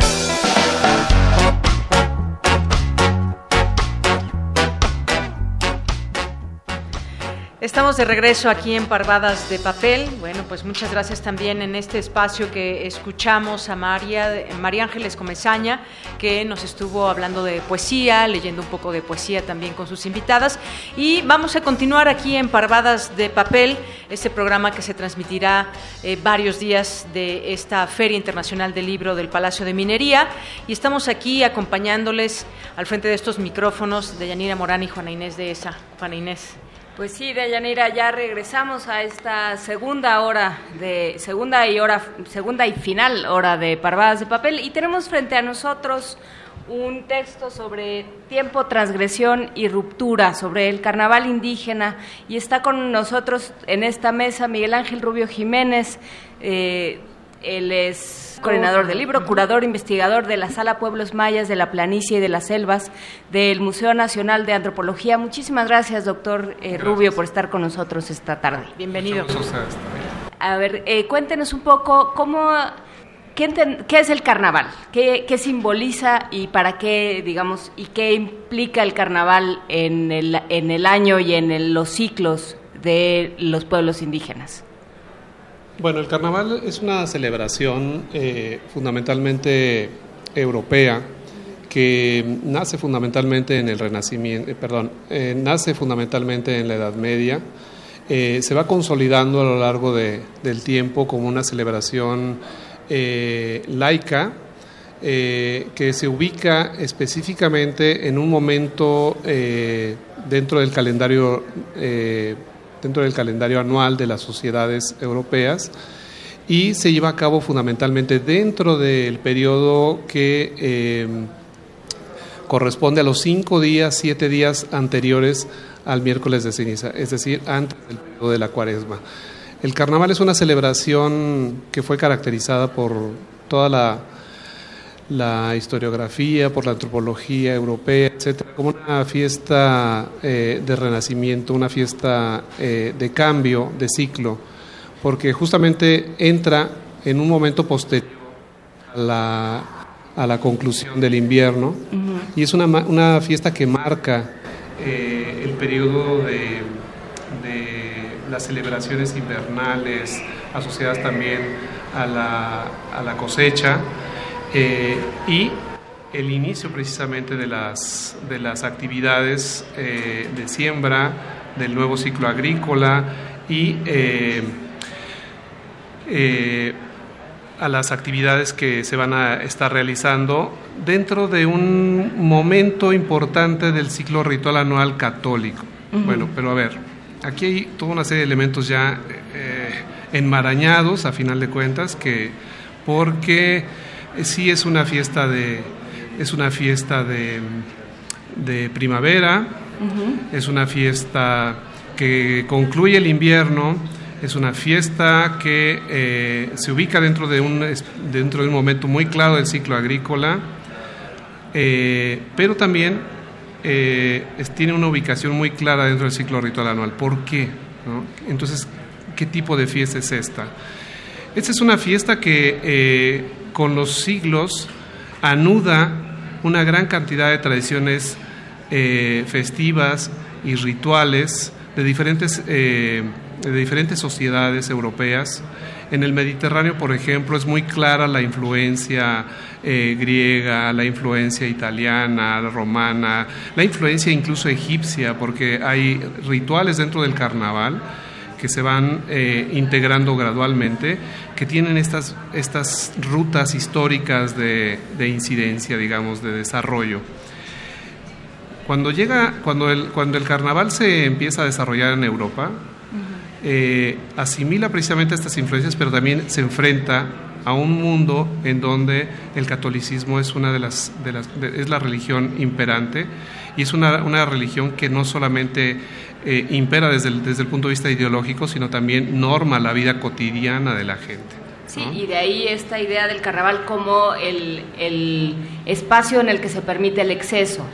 Un espacio liberador, un espacio eh, de subversión, un espacio de transformación, un impas en el tiempo, en el tiempo de las sociedades. Y bueno, ¿qué es lo que pasa durante la Edad Media? Pues la Edad Media le va imprimiendo características muy particulares en los diferentes contextos europeos, de tal manera que no podemos hablar de un carnaval o del carnaval, sino que tenemos que hablar de múltiples manifestaciones o múltiples tradiciones carnavalescas que eh, justamente en el momento de, la conclusión de la Edad Media y en el momento del contacto con el hombre americano, con los nuevos territorios, es una, una fiesta los europeos la llaman la fiesta por excelencia, ¿no? Eh, es una fiesta que va a entrar eh, a suelo americano, a impostarse en, la, en, las culturas americanas y empezarse a desarrollar de una manera eh, muy particular, se, dependiendo del lugar en el, que se, en el que se desarrolla precisamente el carnaval. De tal manera que no tenemos tampoco en, en suelo americano, en, los nuevos, en las nuevas tierras, eh, un carnaval, sino múltiples eh, formas de asunción del carnaval o múltiples eh, procesos de asimilación de esta, de esta tradición. Y hablando de esta multiplicidad también, ¿A cuántos estados eh, ustedes tuvieron oportunidad de visitar y conocer estos, estos carnavales aquí en México? Porque sin duda, pues cada uno de ellos también tiene sus particularidades, cada uno de los estados que habrán visitado, pues también les ofreció un abanico diferente de lo que es quizás el carnaval y la cosmovisión de cada uno de estos eh, pueblos y lo que significa para ellos el carnaval. Claro que sí.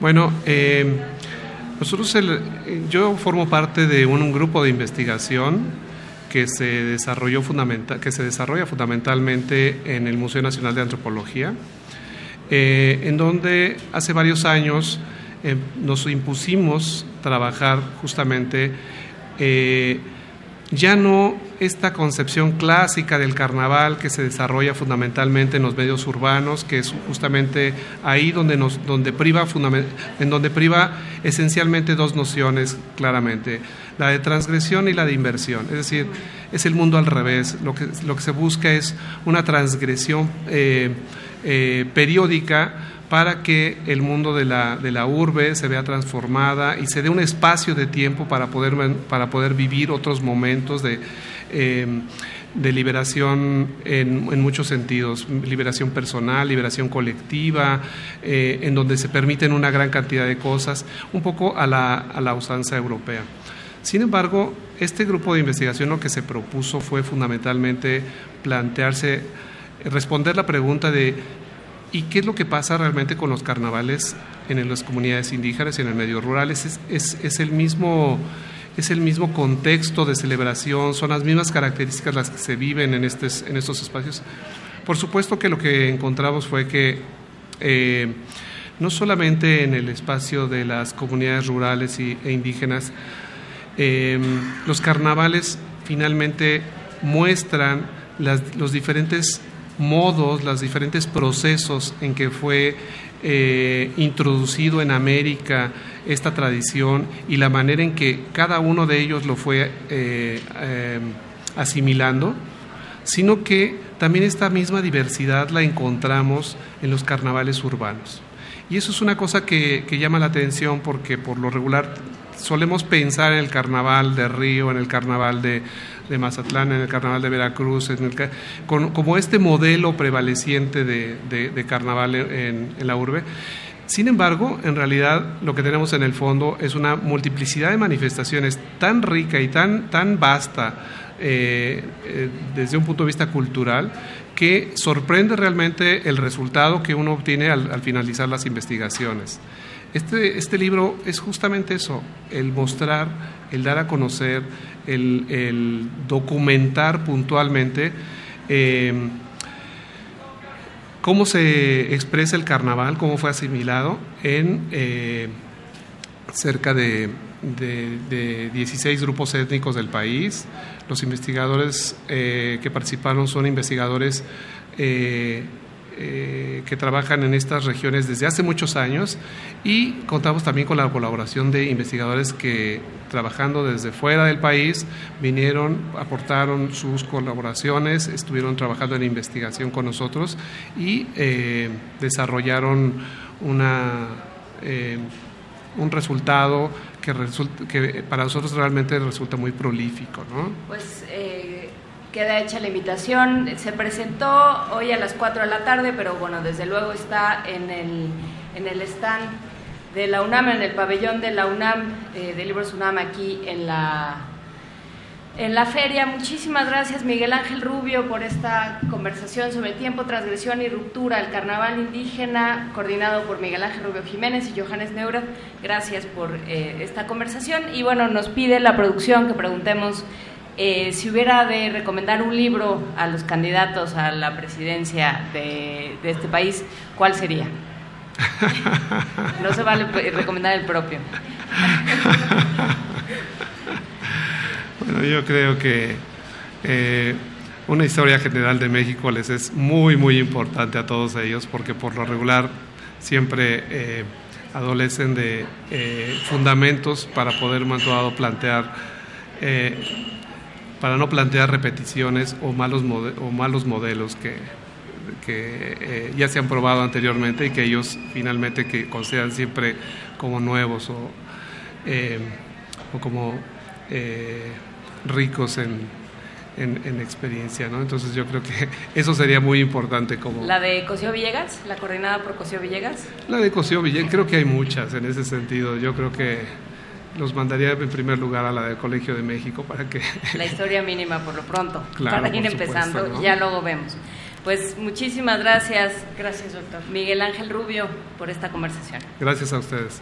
Gracias. Y nos vamos a música, efectivamente. Recuerden que estamos, eh, que también hay una, un playlist de Spotify que lo pueden encontrar en Radio UNAM.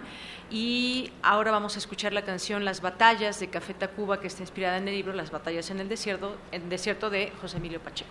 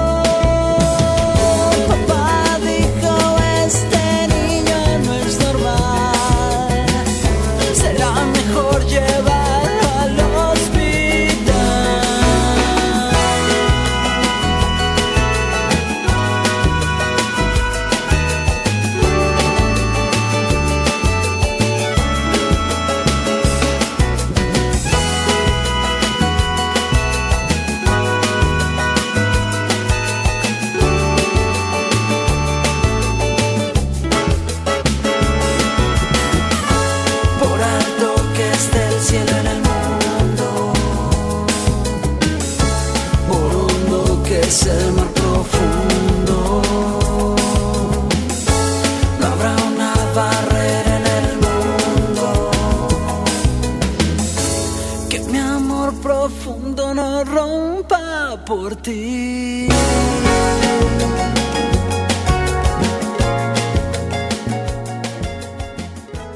Bien, pues continuamos aquí en Parvadas de Papel, transmitiendo desde la Feria Internacional del Libro, aquí en el Salón de la Autonomía. Y ya tenemos a nuestro siguiente invitado, que es Delio Carrillo Pérez, él es secretario de Cultura de Campeche, que es el Estado invitado, y hay muchas actividades, por supuesto, que trae el Estado de Campeche. Bienvenido, eh, secretario de Cultura, Delio Carrillo. Encantado, muchísimas gracias por el espacio que tenemos con ustedes. Gracias por la oportunidad. No, gracias por estar con nosotros. Cuéntenos eh, qué trae Campeche, porque bueno, uno piensa en Campeche, piensa en la muralla, piensa en los piratas, piensa en los baluartes, en un montón de cosas, pero poco sabemos de literatura y de libros que se producen en Campeche. Eh, ¿Cómo vienen a la feria? ¿Qué traen? Bueno, aquí lo que traemos es un muestrario, es algunas estrellitas del universo cultural de Campeche. Nosotros pensamos y coincidimos con el con nuestro gran escritor y poeta de ascendencia campechana que nace en la Ciudad de México por accidente, José Emilio Pacheco, que lo que no está escrito pues no existe. Y en Campeche estamos convencidos de ello. Nosotros tenemos una política editorial en la cual tenemos varios rubros que tienen que ver con la literatura, con la expresión de los creadores, por un lado, pero también el aspecto del patrimonio cultural. Somos ricos en patrimonio cultural. Es un estado que tiene a Campeche, ciudad histórica y fortificada, como ciudad patrimonio cultural de la humanidad, pero también tenemos el único sitio mixto que existe en Campeche, Patrimonio Cultural de la Humanidad, que es Calakmul, que está tanto por la categoría de cultural como la ciudad antigua, como por la natural, por la reserva de la biosfera. Entonces, lo que estamos haciendo ahora es traer una muestra de justamente todo eso llevado a las letras, pero llevado a las letras también eh, con otras dinámicas. Por ejemplo, ¿cómo arrancamos hoy en la Feria del Libro? Hoy arrancamos esta tarde presentando un libro que para nosotros en esta administración es un libro emblemático, es Calakmul, porque incluye dos de los, eh, de los tesoros que tiene en su interior, eh, en el seno, en las entrañas de las grandes estructuras de Calakmul. Es un friso interior y es un mural interior. Entonces, con esto y con las máscaras de jade y la riqueza de las aves, de los, de los animales, de la fauna y de la selva campechana, estamos mostrando con una información no exhaustiva, necesaria, escrita justamente por dos especialistas, el director del Centro de Campeche y el director de la Reserva de la Biosfera, que nos hablan sobre un Campeche, pero es un, son unas páginas que es una ventana al Calakmul, gráfico, muy visual. Y después tuvimos la presentación de otro libro porque nosotros también rescatamos el trabajo de aquellos campechanos que en su momento, hace tiempo, representaron, hablaron y hablaron bien de Campeche y sobre todo de ese Campeche de hace 50, 60, 80 años que es el costumbrismo.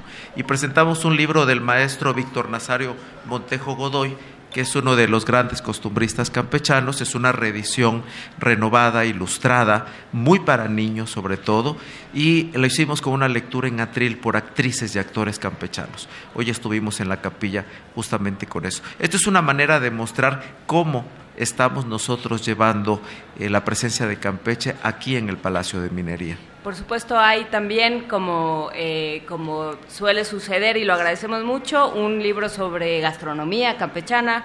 Hay, hay muchos talleres para niños, eh, recuerdos a Juan de la Cabada, por supuesto, el escritor para niños, eh, que además dio, da nombre a un premio muy importante de Sí. poesía para niños, de poesía o de Sí, Juana narrativa? Inés, efectivamente, es, este, es narrativa en el caso del Juan de la Cabada, que es un premio nacional que tenemos con, con el IMBA, y efectivamente estás hablando de los nombres de los campechanos que se han distinguido. Y no podemos omitir, por ejemplo, al gran campechano universal, un mexicano universal, que es el maestro de América, Justo Sierra Méndez.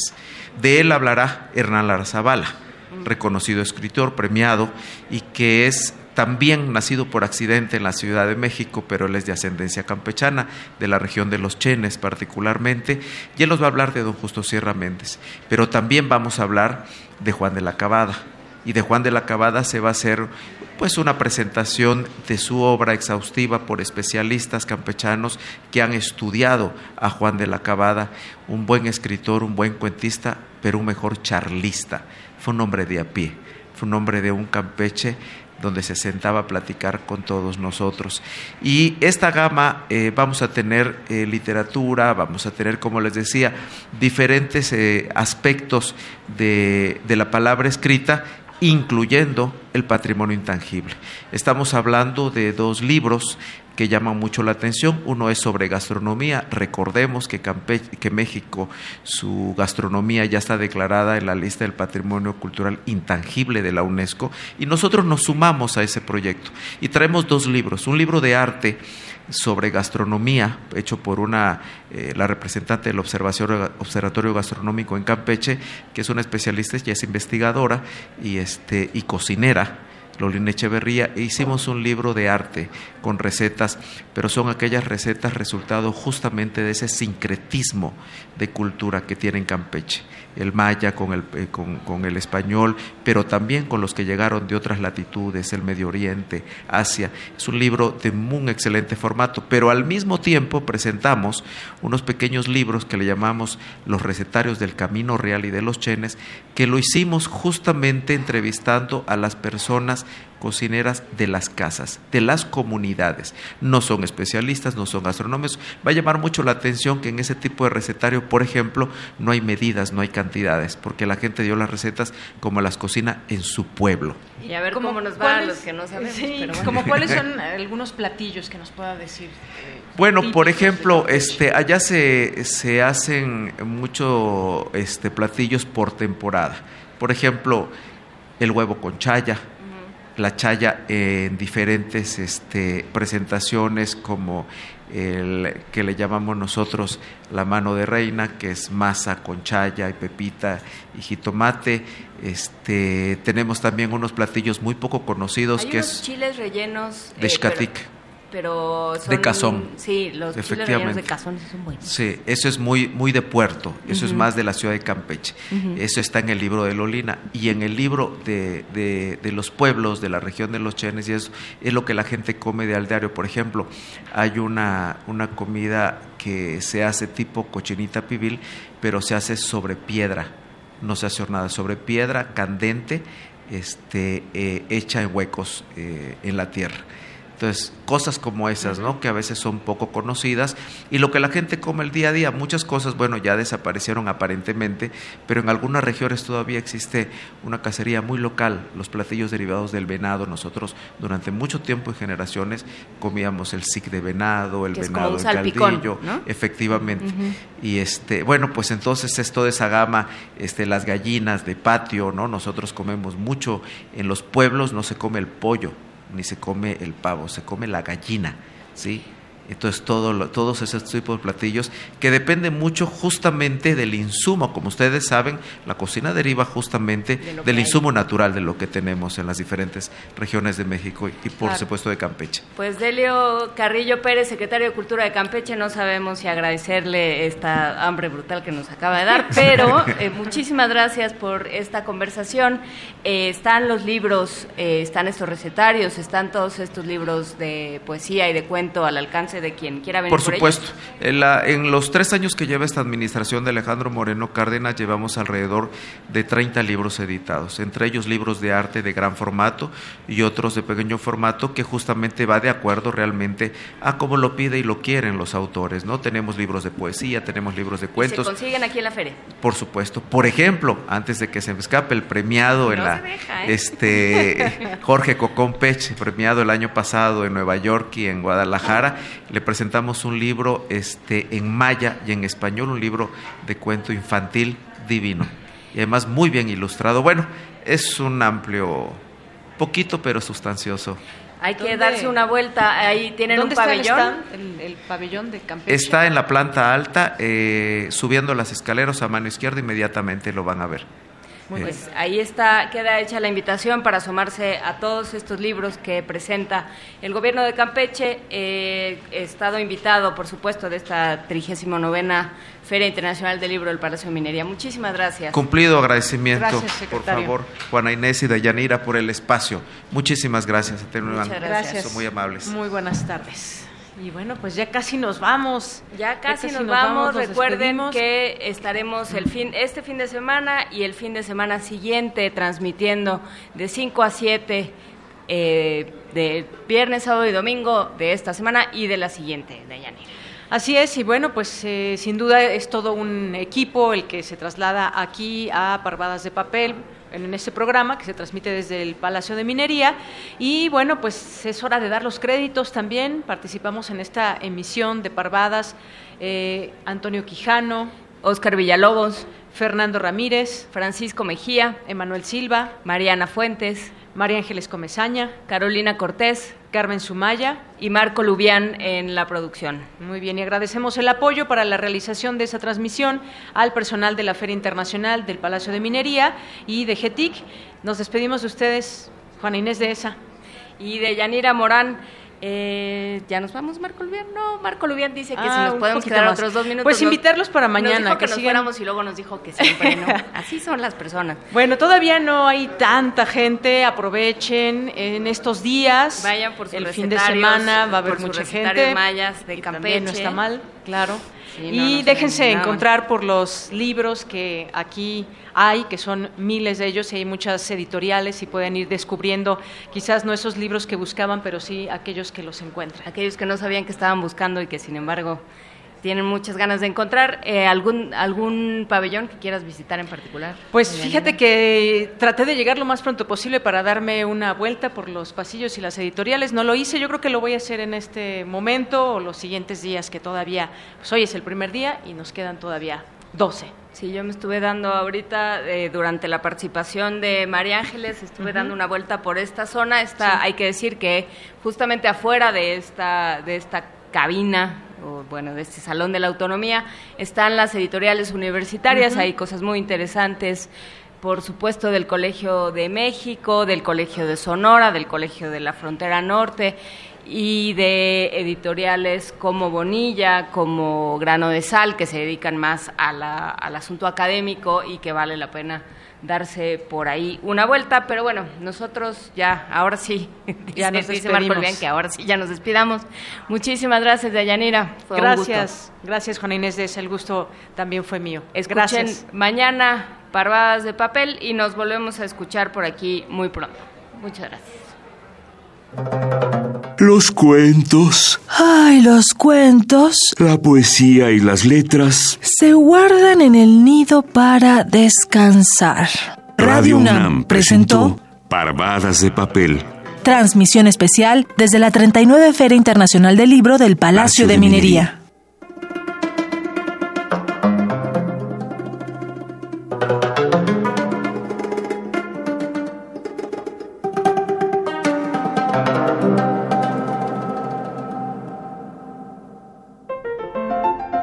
2018. 200 años del nacimiento de Guillermo Prieto. La memoria es el arma de la historia. Guillermo Prieto fue uno de sus mejores guerreros.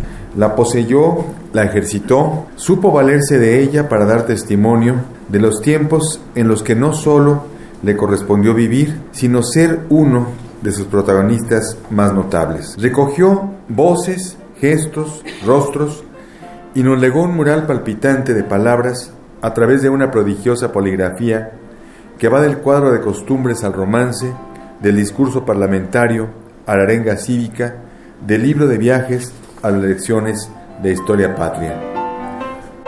Doctor Vicente Quirarte, narrador, historiador y poeta. Guillermo Prieto. 96.1 de FM. Radio UNAM. Experiencia sonora. Cine, teatro, danza, museos, La oferta cultural de la Ciudad de México es una de las mayores a nivel mundial. ¿Te gustaría planear un fin de semana inolvidable? Escapará